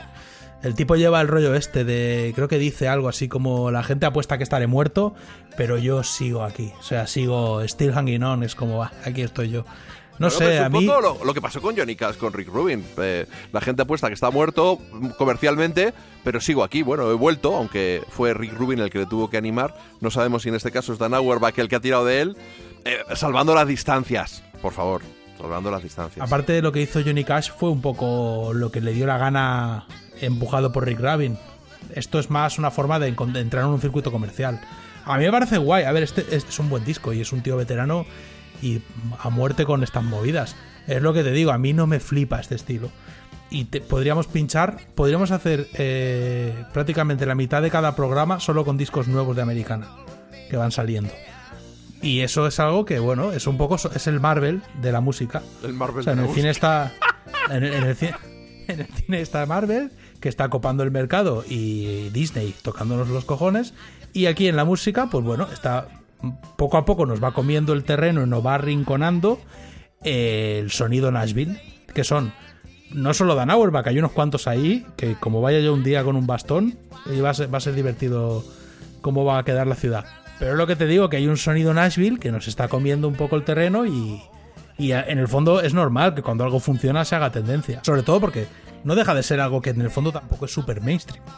O sea, en el fondo sigue siendo underground. O sea, lo mainstream aquí en Estados Unidos es la mamarracha esta de la Billie Eilish y ese tipo de cosas. Entonces, claro, esta música sigue siendo alternativa y de raíces. Y ya te digo, aquí funciona mogollón. Eh, eh, yo no tenía, yo cuando me, me mudé aquí no tenía tan claro si esto iba a ser musicalmente así, pero ya te digo, tío, es como que aquí es algo tan como el paisaje que yo entiendo que lo sigan haciendo y que la gente importante como Dan Auerbach o los músicos prestigiosos eh, intenten cultivar algo que para ellos es cultura. Es como en España podríamos hacer lo mismo con el flamenco. En- ¿Entiendes? O sea, yo creo que es un poco ese paralelismo sin tener nada que ver una cosa con la otra. Yo veo más flamenco, blues, country, copla. Bueno, yo tampoco haría paralelismos, pero me refiero que es esa música tan de raíces tradicional que se, ha- se fue pasando de padres a hijos. Eh, y se fue pasando a nivel tradicional, pero es algo propio de los blancos, que eso es lo que tenemos que tener en cuenta. Sí, lo- los que vinieron de Europa, por eso, por eso el yodel, el- ese gorgorito tirolés. Claro, claro. Pues Jimmy Rogers lo trajo y, y artistas, eh, la, la Carter Family fue recorriendo los Apalaches, viendo cómo familias que venían de Irlanda, venían de Centro Europa, pues ese folclore que traían y que fue tomando forma, pasando de generación en generación cuando todavía no se registraba la Sí, música. sí, tal cual. Eh, Además, hay que tener en cuenta que aquí eh, toda la movida de los Apalaches, todo este asunto, todo el rollo de Tennessee, es muy de raíces. Esa es la América de Make America Great Again. Son, esos son los tipos que han visto en Donald Trump eh, una esperanza. Yo quería recomendar una recomendación, voy a hacer, que me hizo a mí Fernando Pardo el otro día.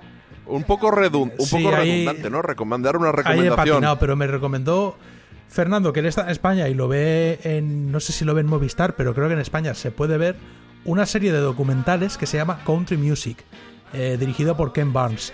Y el primer capítulo, precisamente, es Jimmy Rogers. Creo que el segundo es la familia Carter. Y es la historia del, la historia del country. Eh, yo no he podido empezar a verlo porque aquí lo puedo ver en varias plataformas, pero me cobran como 7-8 dólares por capítulo, que al final te gastas 50 dólares en una serie sobre country. Sabéis que yo tengo mis problemas raciales con el country, pero me interesa mucho. Creo que yo te puedo. Yo creo que te puedo solucionar ese problema gratis. Bueno, no sé. Luego hablamos. El, el tema del documental os lo recomiendo mucho, ¿eh? Yo ya te digo, a Fernando le encantó, que sabe mucho del tema, y yo lo voy a ver en cuanto pueda, pero es eso, es que aquí la música country es esa música propia de los norteamericanos que se consideran más americanos o americanos de primera. Y claro, es hilvana el país. Entonces, ¿qué vas a decirle a Dana Auerbach? ¿Que no produzca discos de americana? No, hombre, no, yo no quiero ser el Grinch de rock and roll animal. Pues si a la gente le gusta, pues oye. Bueno, di- disculpa, llegas tarde, ya lo eres. Bueno, pero yo estoy a favor de la americana y nada. Y ahora, como había poco americana en el programa, pues ahora María que nos ponga un poco más de americana. Que nunca viene, nunca viene mal. Un, po- un poquito. María, no se, lo no se lo tengas en cuenta, estamos contentísimos con tu aporte. Es el puto Grinch, efectivamente, no vamos a, a cambiarlo. Y llegados a este punto, Dolphin, me das la manita, que Cepi nos lleva al cine. Hoy vamos con Calles de Fuego, ese Streets of Fire, que nos va a poner, nos va a llevar a la música de los Blasters, otra banda de raíces americana, pero con un pedigrí enorme. Y, y pues hasta dentro de unos, de unos días que nos volvamos a encontrar radiofónicamente hablando. Pues nada, un placer. Aquí estoy yo para luchar contra la americana y la, y la música de raíces blancas norteamericana en general. Bueno, pero no os vayáis todavía porque tenemos el cine de, de Cepi, luego Cepi se escribe con ñ, tenemos todavía María Canet, del Jazza y algunas cuantas canciones más con las que disfrutar en este programa que, de nuevo, probablemente superará las cuatro horas.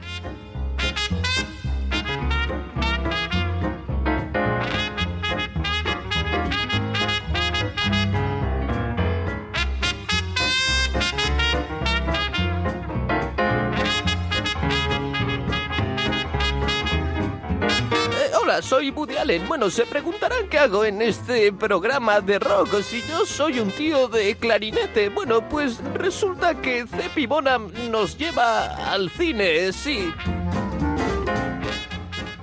Un auténtico western urbano y film de culto en el que la acción y su estética de cómic se unen para dar lugar a una verdadera delicia cinéfila. Tachán, tachán, con vosotros animales, Streets of Fire, también conocida como Tan Tan Calles de Fuego, dirigida en 1984 por Walter Hill. Una banda de moteros, los bombarderos, ¿recordáis a la banda catalana rockera de igual nombre? Pues evidentemente ya sabéis de dónde procede su denominación. Dirigida por Raven, interpretado por el legendario William Defoe, secuestra a una cantante de moda, Eileen Ain, encarnada por la encantadora Diane Lane. Su rescate correrá a cargo del cazafortunas Tom Cuddy, interpretado por el carapalo Michael Paré, viejo novio del artista. A partir de aquí, una historia callejera de bandas callejeras, garitos callejeros, canciones callejeras, explosiones callejeras, misiones callejeras, que la acercan a otra película callejera del mismo director, La Eterna de Warrior, Los Amos de la Noche. Una curiosidad, comentaros que Diane Lane fue nominada en 1984 a la peor actor secundaria en los premios Raleigh por su papel en esta película. La verdad es que lo tenía, pero que muy bien merecido. La banda sonora está compuesta por Ray Cooder, con temas además de Firing Corporation, Marilyn Martin, The Fix y sobre todo con la incorporación de los fabulosos Blasters. Otra curiosidad, la saga de videojuegos de Sega Streets of Rage, Calles de Rabia, iniciada en 1991, homenajeó al Phil no solo en el título, sino también con algunos personajes, escenarios y situaciones claramente inspiradas en la película. Puede que más que una película de culto sea un mito generacional. Muchos de los que la visionamos en su época siempre recordaremos la gran pelea entre Raven y Cuddy, un puñado de buenas canciones, la atmósfera rock and rollera y a ratos acertadamente sombría, el careto imperturbable del paré y también la belleza de Lane. Creo que es una fábula de rock and roll de obligada revisión. De fondo está sonando Hold Alex Snake de Ray Cooder y como final la hiper rock and rollera One Bad Stud de los míticos Blaster que suenan en unas escenas clave del film. Y recuerda, The Warriors Mad Gris igual a Streets of Fire.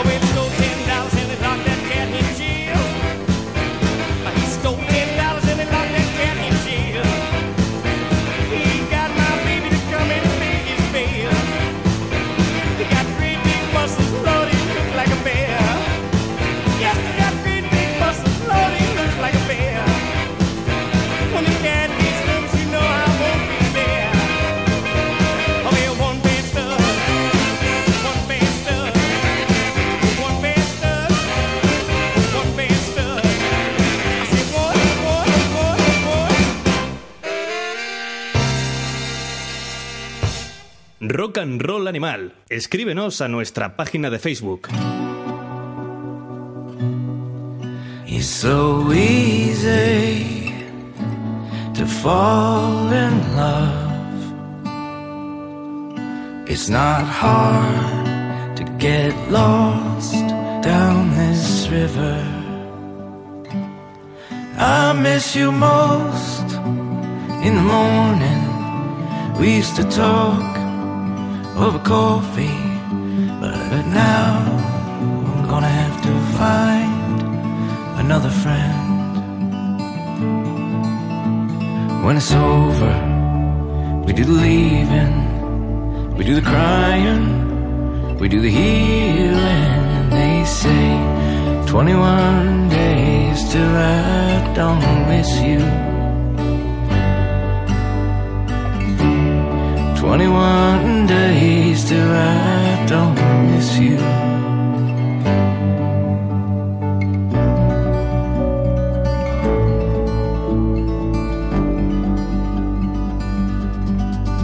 It's so nice in the night I would breathe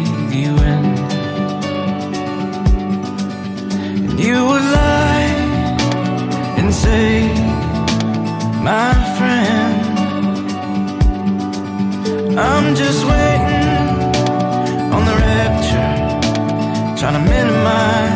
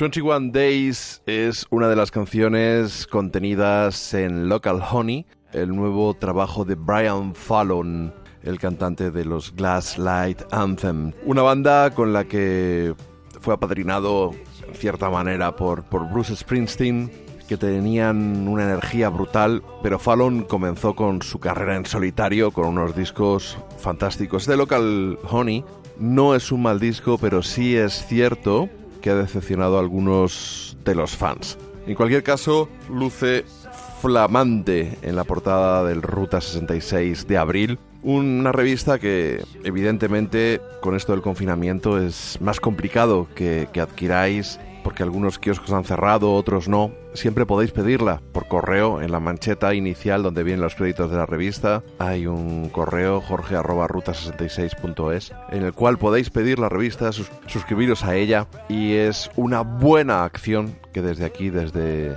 Rock and Roll Animal os pedimos porque son malos tiempos para todos y también para nuestros queridos amigos los promotores, por supuesto para los artistas, pero también los promotores que adelantan dinero, algunos de ellos a fondo perdido. De hecho, Fallon debería estar girando en nuestro país por estas fechas aproximadamente y evi- evidentemente no lo está. Esperemos que vuelva pronto, esperemos retomar la normalidad cuanto antes y en cualquier caso también hay abusos. Por ejemplo, eh, gracias a Sonic Wave Magazine, nuestra web de cabecera, nos hemos enterado de que Facua ha denunciado al Festival Viña Rock porque no permiten reclamar el reembolso de, de sus entradas, algo que es completamente ilegal. Eh, en cualquier caso, bueno, estad atentos a esta web y a otras para manteneros informados y por supuesto deseando siempre eh, que la situación se recupere cuanto antes. Vamos a ponernos el sombrero Stetson, nos calzamos las botas y nos vamos con María Canet.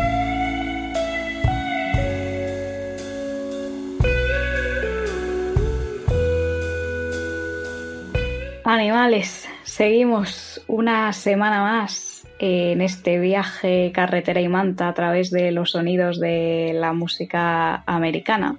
Y en la parada de hoy os voy a presentar a un artista que no es americano, es francés, concretamente de Bordeos. Su nombre es Theo Lawrence y él empezó su andadura en un grupo Theo Lawrence and the Hearts. Sí que es cierto que, que ya bebían de, de la música norteamericana, sin embargo se inclinaban hacia el rockabilly y los sonidos tradicionales del rock and roll. Y en 2018 Lawrence empezó su, su andadura en solitario, que es en la que yo me quería centrar en la sección de hoy. Como os decía, en 2018 publicaba Homemade Lemonade, limonada casera, y se trata de un álbum que mezcla la tradición norteamericana con la música negra. Temas como Heaven to Me o My Sunshine is Dead nos remiten a, a grandes voces del soul, ¿no? Yo tengo la sensación de que cuando escucho estas canciones estoy hasta ante la última promesa del soul. Luego pasamos a, temas que desprenden sensualidad como Show Me Up y algunos más experimentales de aura oriental como Shanghai Lady. Es un disco diverso en cuanto a estilos. Sin embargo, en su último trabajo, Sos Picant, ya se centra más en, todos los sonidos, también variados, que conforman la música americana. Por un lado tenemos canciones con un gran peso melódico, cercanas incluso al pop, a ese sonido eh, de la industria de Nashville, que recuerdan a, a artistas como los Everly Brothers, en cortes como In the Back of My Mind, pero luego también se, se, aprecia la influencia en la forma de cantar de Lawrence de artistas como Chris Isaac en Come Back to My Love. Por otro lado, encontramos temas fronterizos, más tradicionales como Adelita o Evangeline y eh, a mí canciones que me resultan especialmente atractivas son Ce Petit Coeur, que canta mitad en inglés, mitad en francés. Cuando uno escucha esta canción tiene la sensación de estar en un concierto de un conjunto de country con mariachis en un honky tonk perdido en mitad de, cualquier carretera. O también cortes como Baby Let's Go Down to Bordeaux con sintetizadores y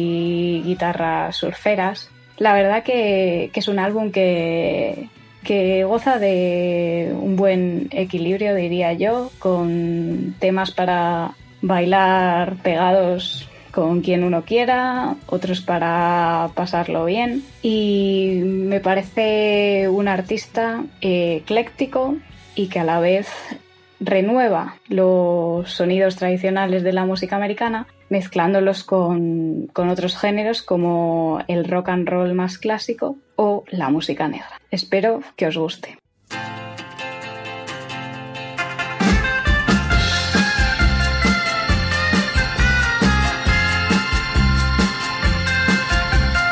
Oh.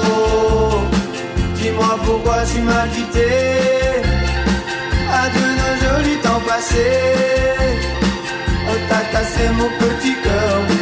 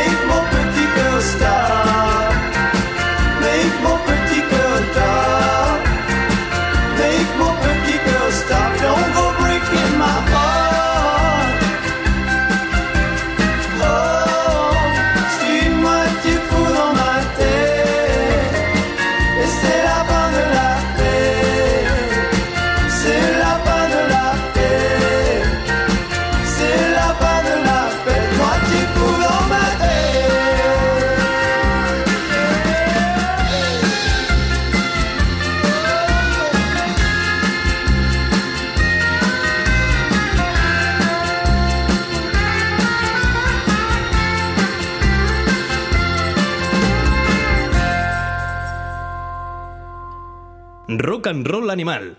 Síguenos en Twitter. María Canet nos ha llevado por su ruta americana con Theo Lawrence, un francés con este corazoncito petit cœur que se llama la canción, aunque mezcla el francés con el inglés, y es un tipo del que yo no tenía ni idea de su existencia, así que le agradezco muchísimo a María que nos lo haya dado a conocer. Y vamos a hablar ahora de algo que ha tenido lugar hace muy poquito. Ese concierto, podríamos decir, programa de televisión que se ha producido en en Estados Unidos con la presencia de un montón de invitados. Habéis visto últimamente en YouTube vídeos de Paul McCartney, de los Rolling Stones, y no es que lo hayan grabado porque sí. Una serie de presentadores americanos, entre los cuales está Jimmy Kimmel, Brian Fallon, eh, Jimmy Fallon, perdón.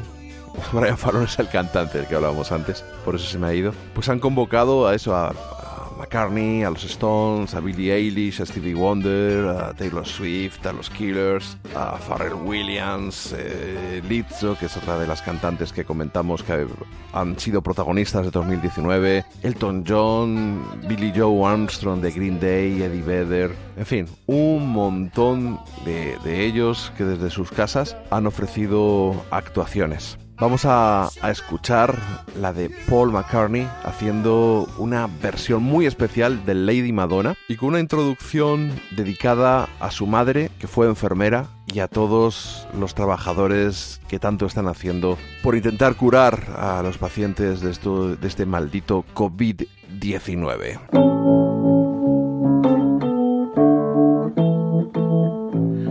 Well, Lady Madonna, children at your feet. Wonder how you manage to make ends meet.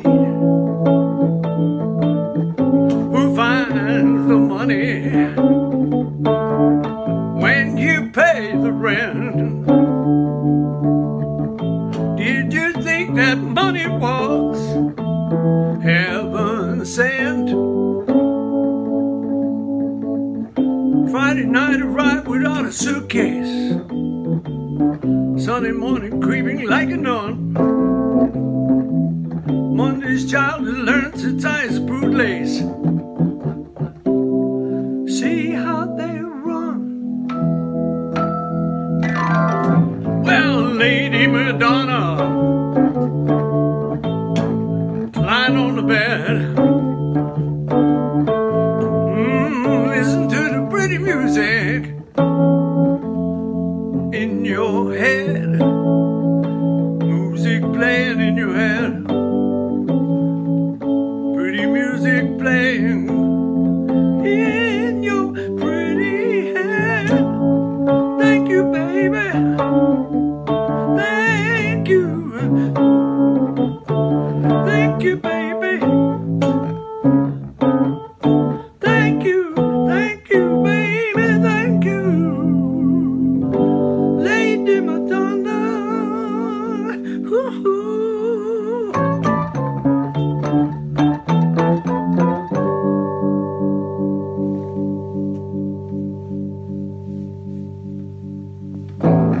Madonna, Paul McCartney, tiene una voz que está un poquito cascada, pero por eso ha adaptado magistralmente esta versión sencilla, humilde, él solo con el piano. De verdad, y la presentación la hemos omitido, pero buscadla porque es de verdad emocionante. Todos ellos juntos en ese One World Together at Home. Un mundo todos en casa. Han recaudado 100 millones de euros para la Organización Mundial de la Salud pocos días después de que Trump anunciara que les retiraba 500 millones de euros. No, de, de dólares, todo dólares, perdón, se me ha ido.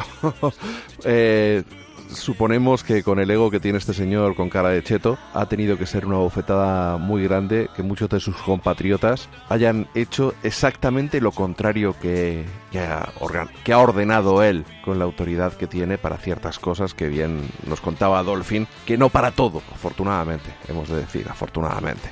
Así que contentos de de esta iniciativa que ha sido Lady Gaga la que ha puesto en marcha. Vamos a escuchar a Stevie Wonder haciendo el Lean on Me de un tipo del que llevamos varias semanas hablando porque tristemente nos dejó, Bill Withers. Sometimes in our lives, we all have pain.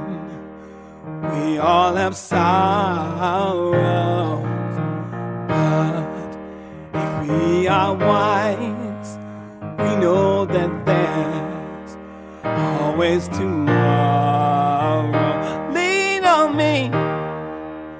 You're not strong, and I'll be a friend. I'll help you carry on. Won't- It won't be long. that I'm gonna need somebody to lean on. You just call on me, brother, and you need a hand. We all need somebody to lean on. I just might have a problem that you'll understand. Hey, we all need somebody to lean on. Good morning, evening, friends. It's your friendly announcer. I have serious news to pass on to everybody. What I'm about to say could mean the world's disaster. Could change your joy and laughter to tears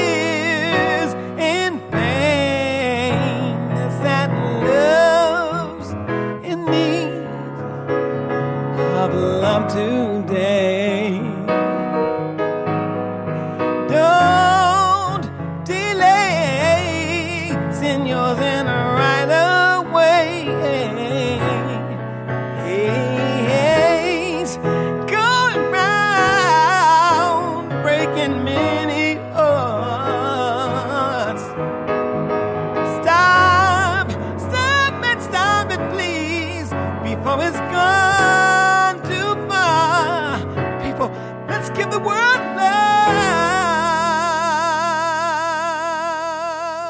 Magistral interpretación del Lean on Me de Bill Withers, cargo de Stevie Wonder, uno de los grandes de la música que quizá por su por lo que crecimos escuchando, lo que hizo en los 80, ese I Just Called to Say I Love You y cosas mucho más sorteras, no tenemos muchas veces en- no, no- lo valoramos en su justa medida. Él cuando era un crío en la Motown sacó ese The 12 Years Old Genius, el genio de los 12 años. Fue un niño prodigio auténtico y posteriormente ha tenido discos maravillosos como Inner Visions. Os recomiendo que le echéis una oreja bien limpita a su discografía. Vamos a despedir este pequeño apartado que hemos dedicado a este One World Together at Home con la interpretación de la organizadora, Lady Gaga, una pianista fantástica que a veces lamentamos que haya orientado su música en esa dirección, pero que sin duda tiene muchísimo talento. Smile though your heart is breaking.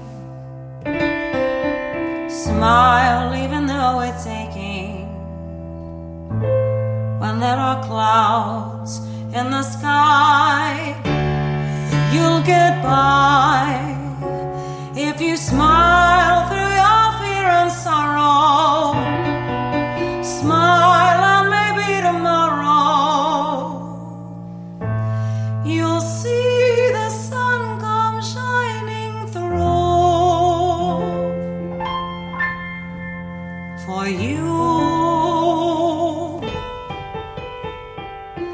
Light up your face with gladness, hide every trace of sadness. Although a tear may be ever so near, that's the time you must keep on trying.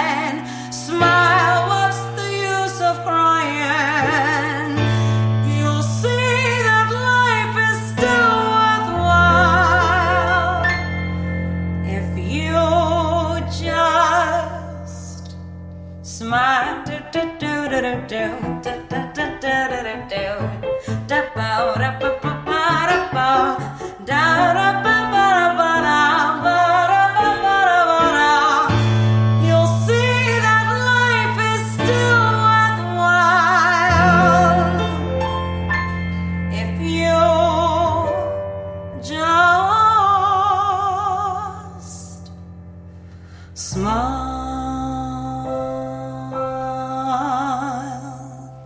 and Roll Animal con JF León y Dolphin Riot. Brillante Lady Gaga con este smile. Y ahora nos vamos directamente de nuevo con Cepi. Se escribe con ñ. Toda una oda, si es que puede llamarse así, al suicidio, convertida en una de las mejores canciones hechas en este país. Encerrada en esa monumental obra maestra de 1990 llamada La vida mata, Septiembre ocupa un lugar especial desde el momento de su escucha en mi universo musical. Basada en un hecho real, cuenta los últimos pensamientos de un adolescente antes de ahorcarse. Voy a estrenar corbata hoy, dice la canción. José le la escribió tras leer en el periódico la noticia de un chaval que se suicidó ante la presión que sentía por los exámenes de... Sí, claro está, septiembre.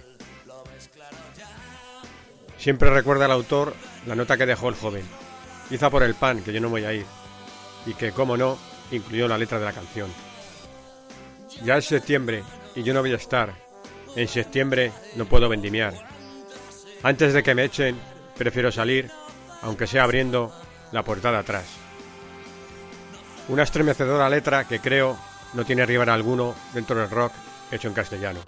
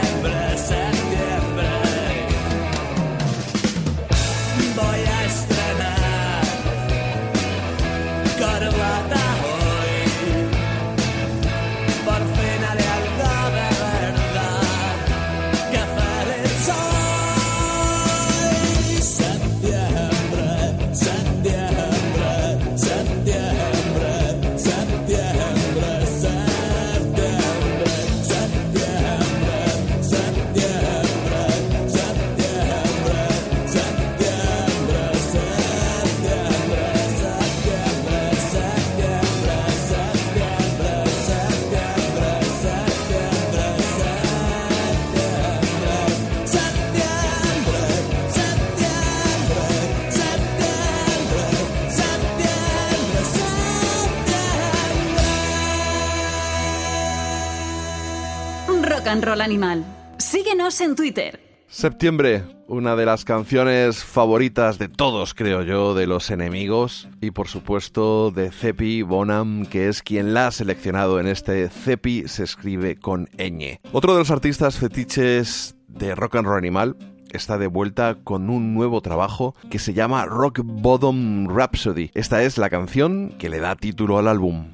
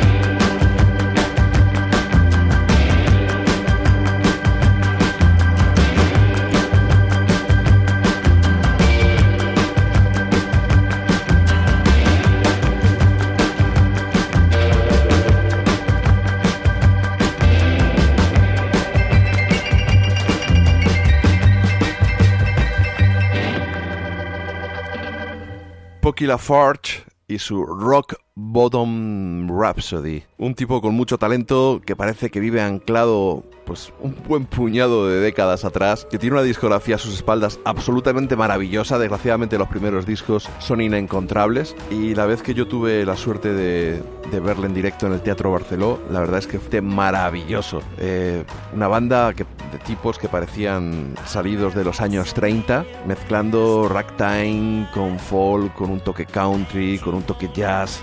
De verdad, algo que yo os recomiendo. Ya que hemos mencionado el jazz, yo creo que llega el momento de recogernos, como siempre, con nuestro querido Sam Freebird, que nos sumerge en su territorio. Nos escuchamos dentro de unas semanas. Adiós. Jazz, jazz.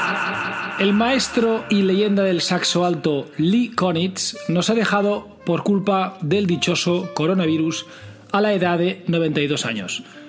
Konitz nació en 1927 y Lee podría presumir de haber tocado con uno de los grandes, el inigualable Charlie Parker. De hecho, Charlie y Lee Konitz eran muy amigos, por mucho que la prensa de la época vendiera que estaban enemistados. Nada más lejos de la realidad. Konitz empezó colaborando con Teddy Powell, el gran Lenny Tristano y Gil Evans. Incluso tocó con Gary Mulligan.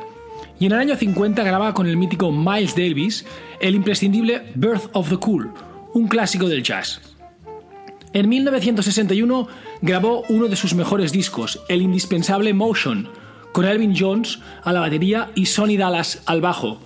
Una sesión vigorosa, espontánea, repleta de estándares interpretados por la mano clásica del saxo alto de Collins.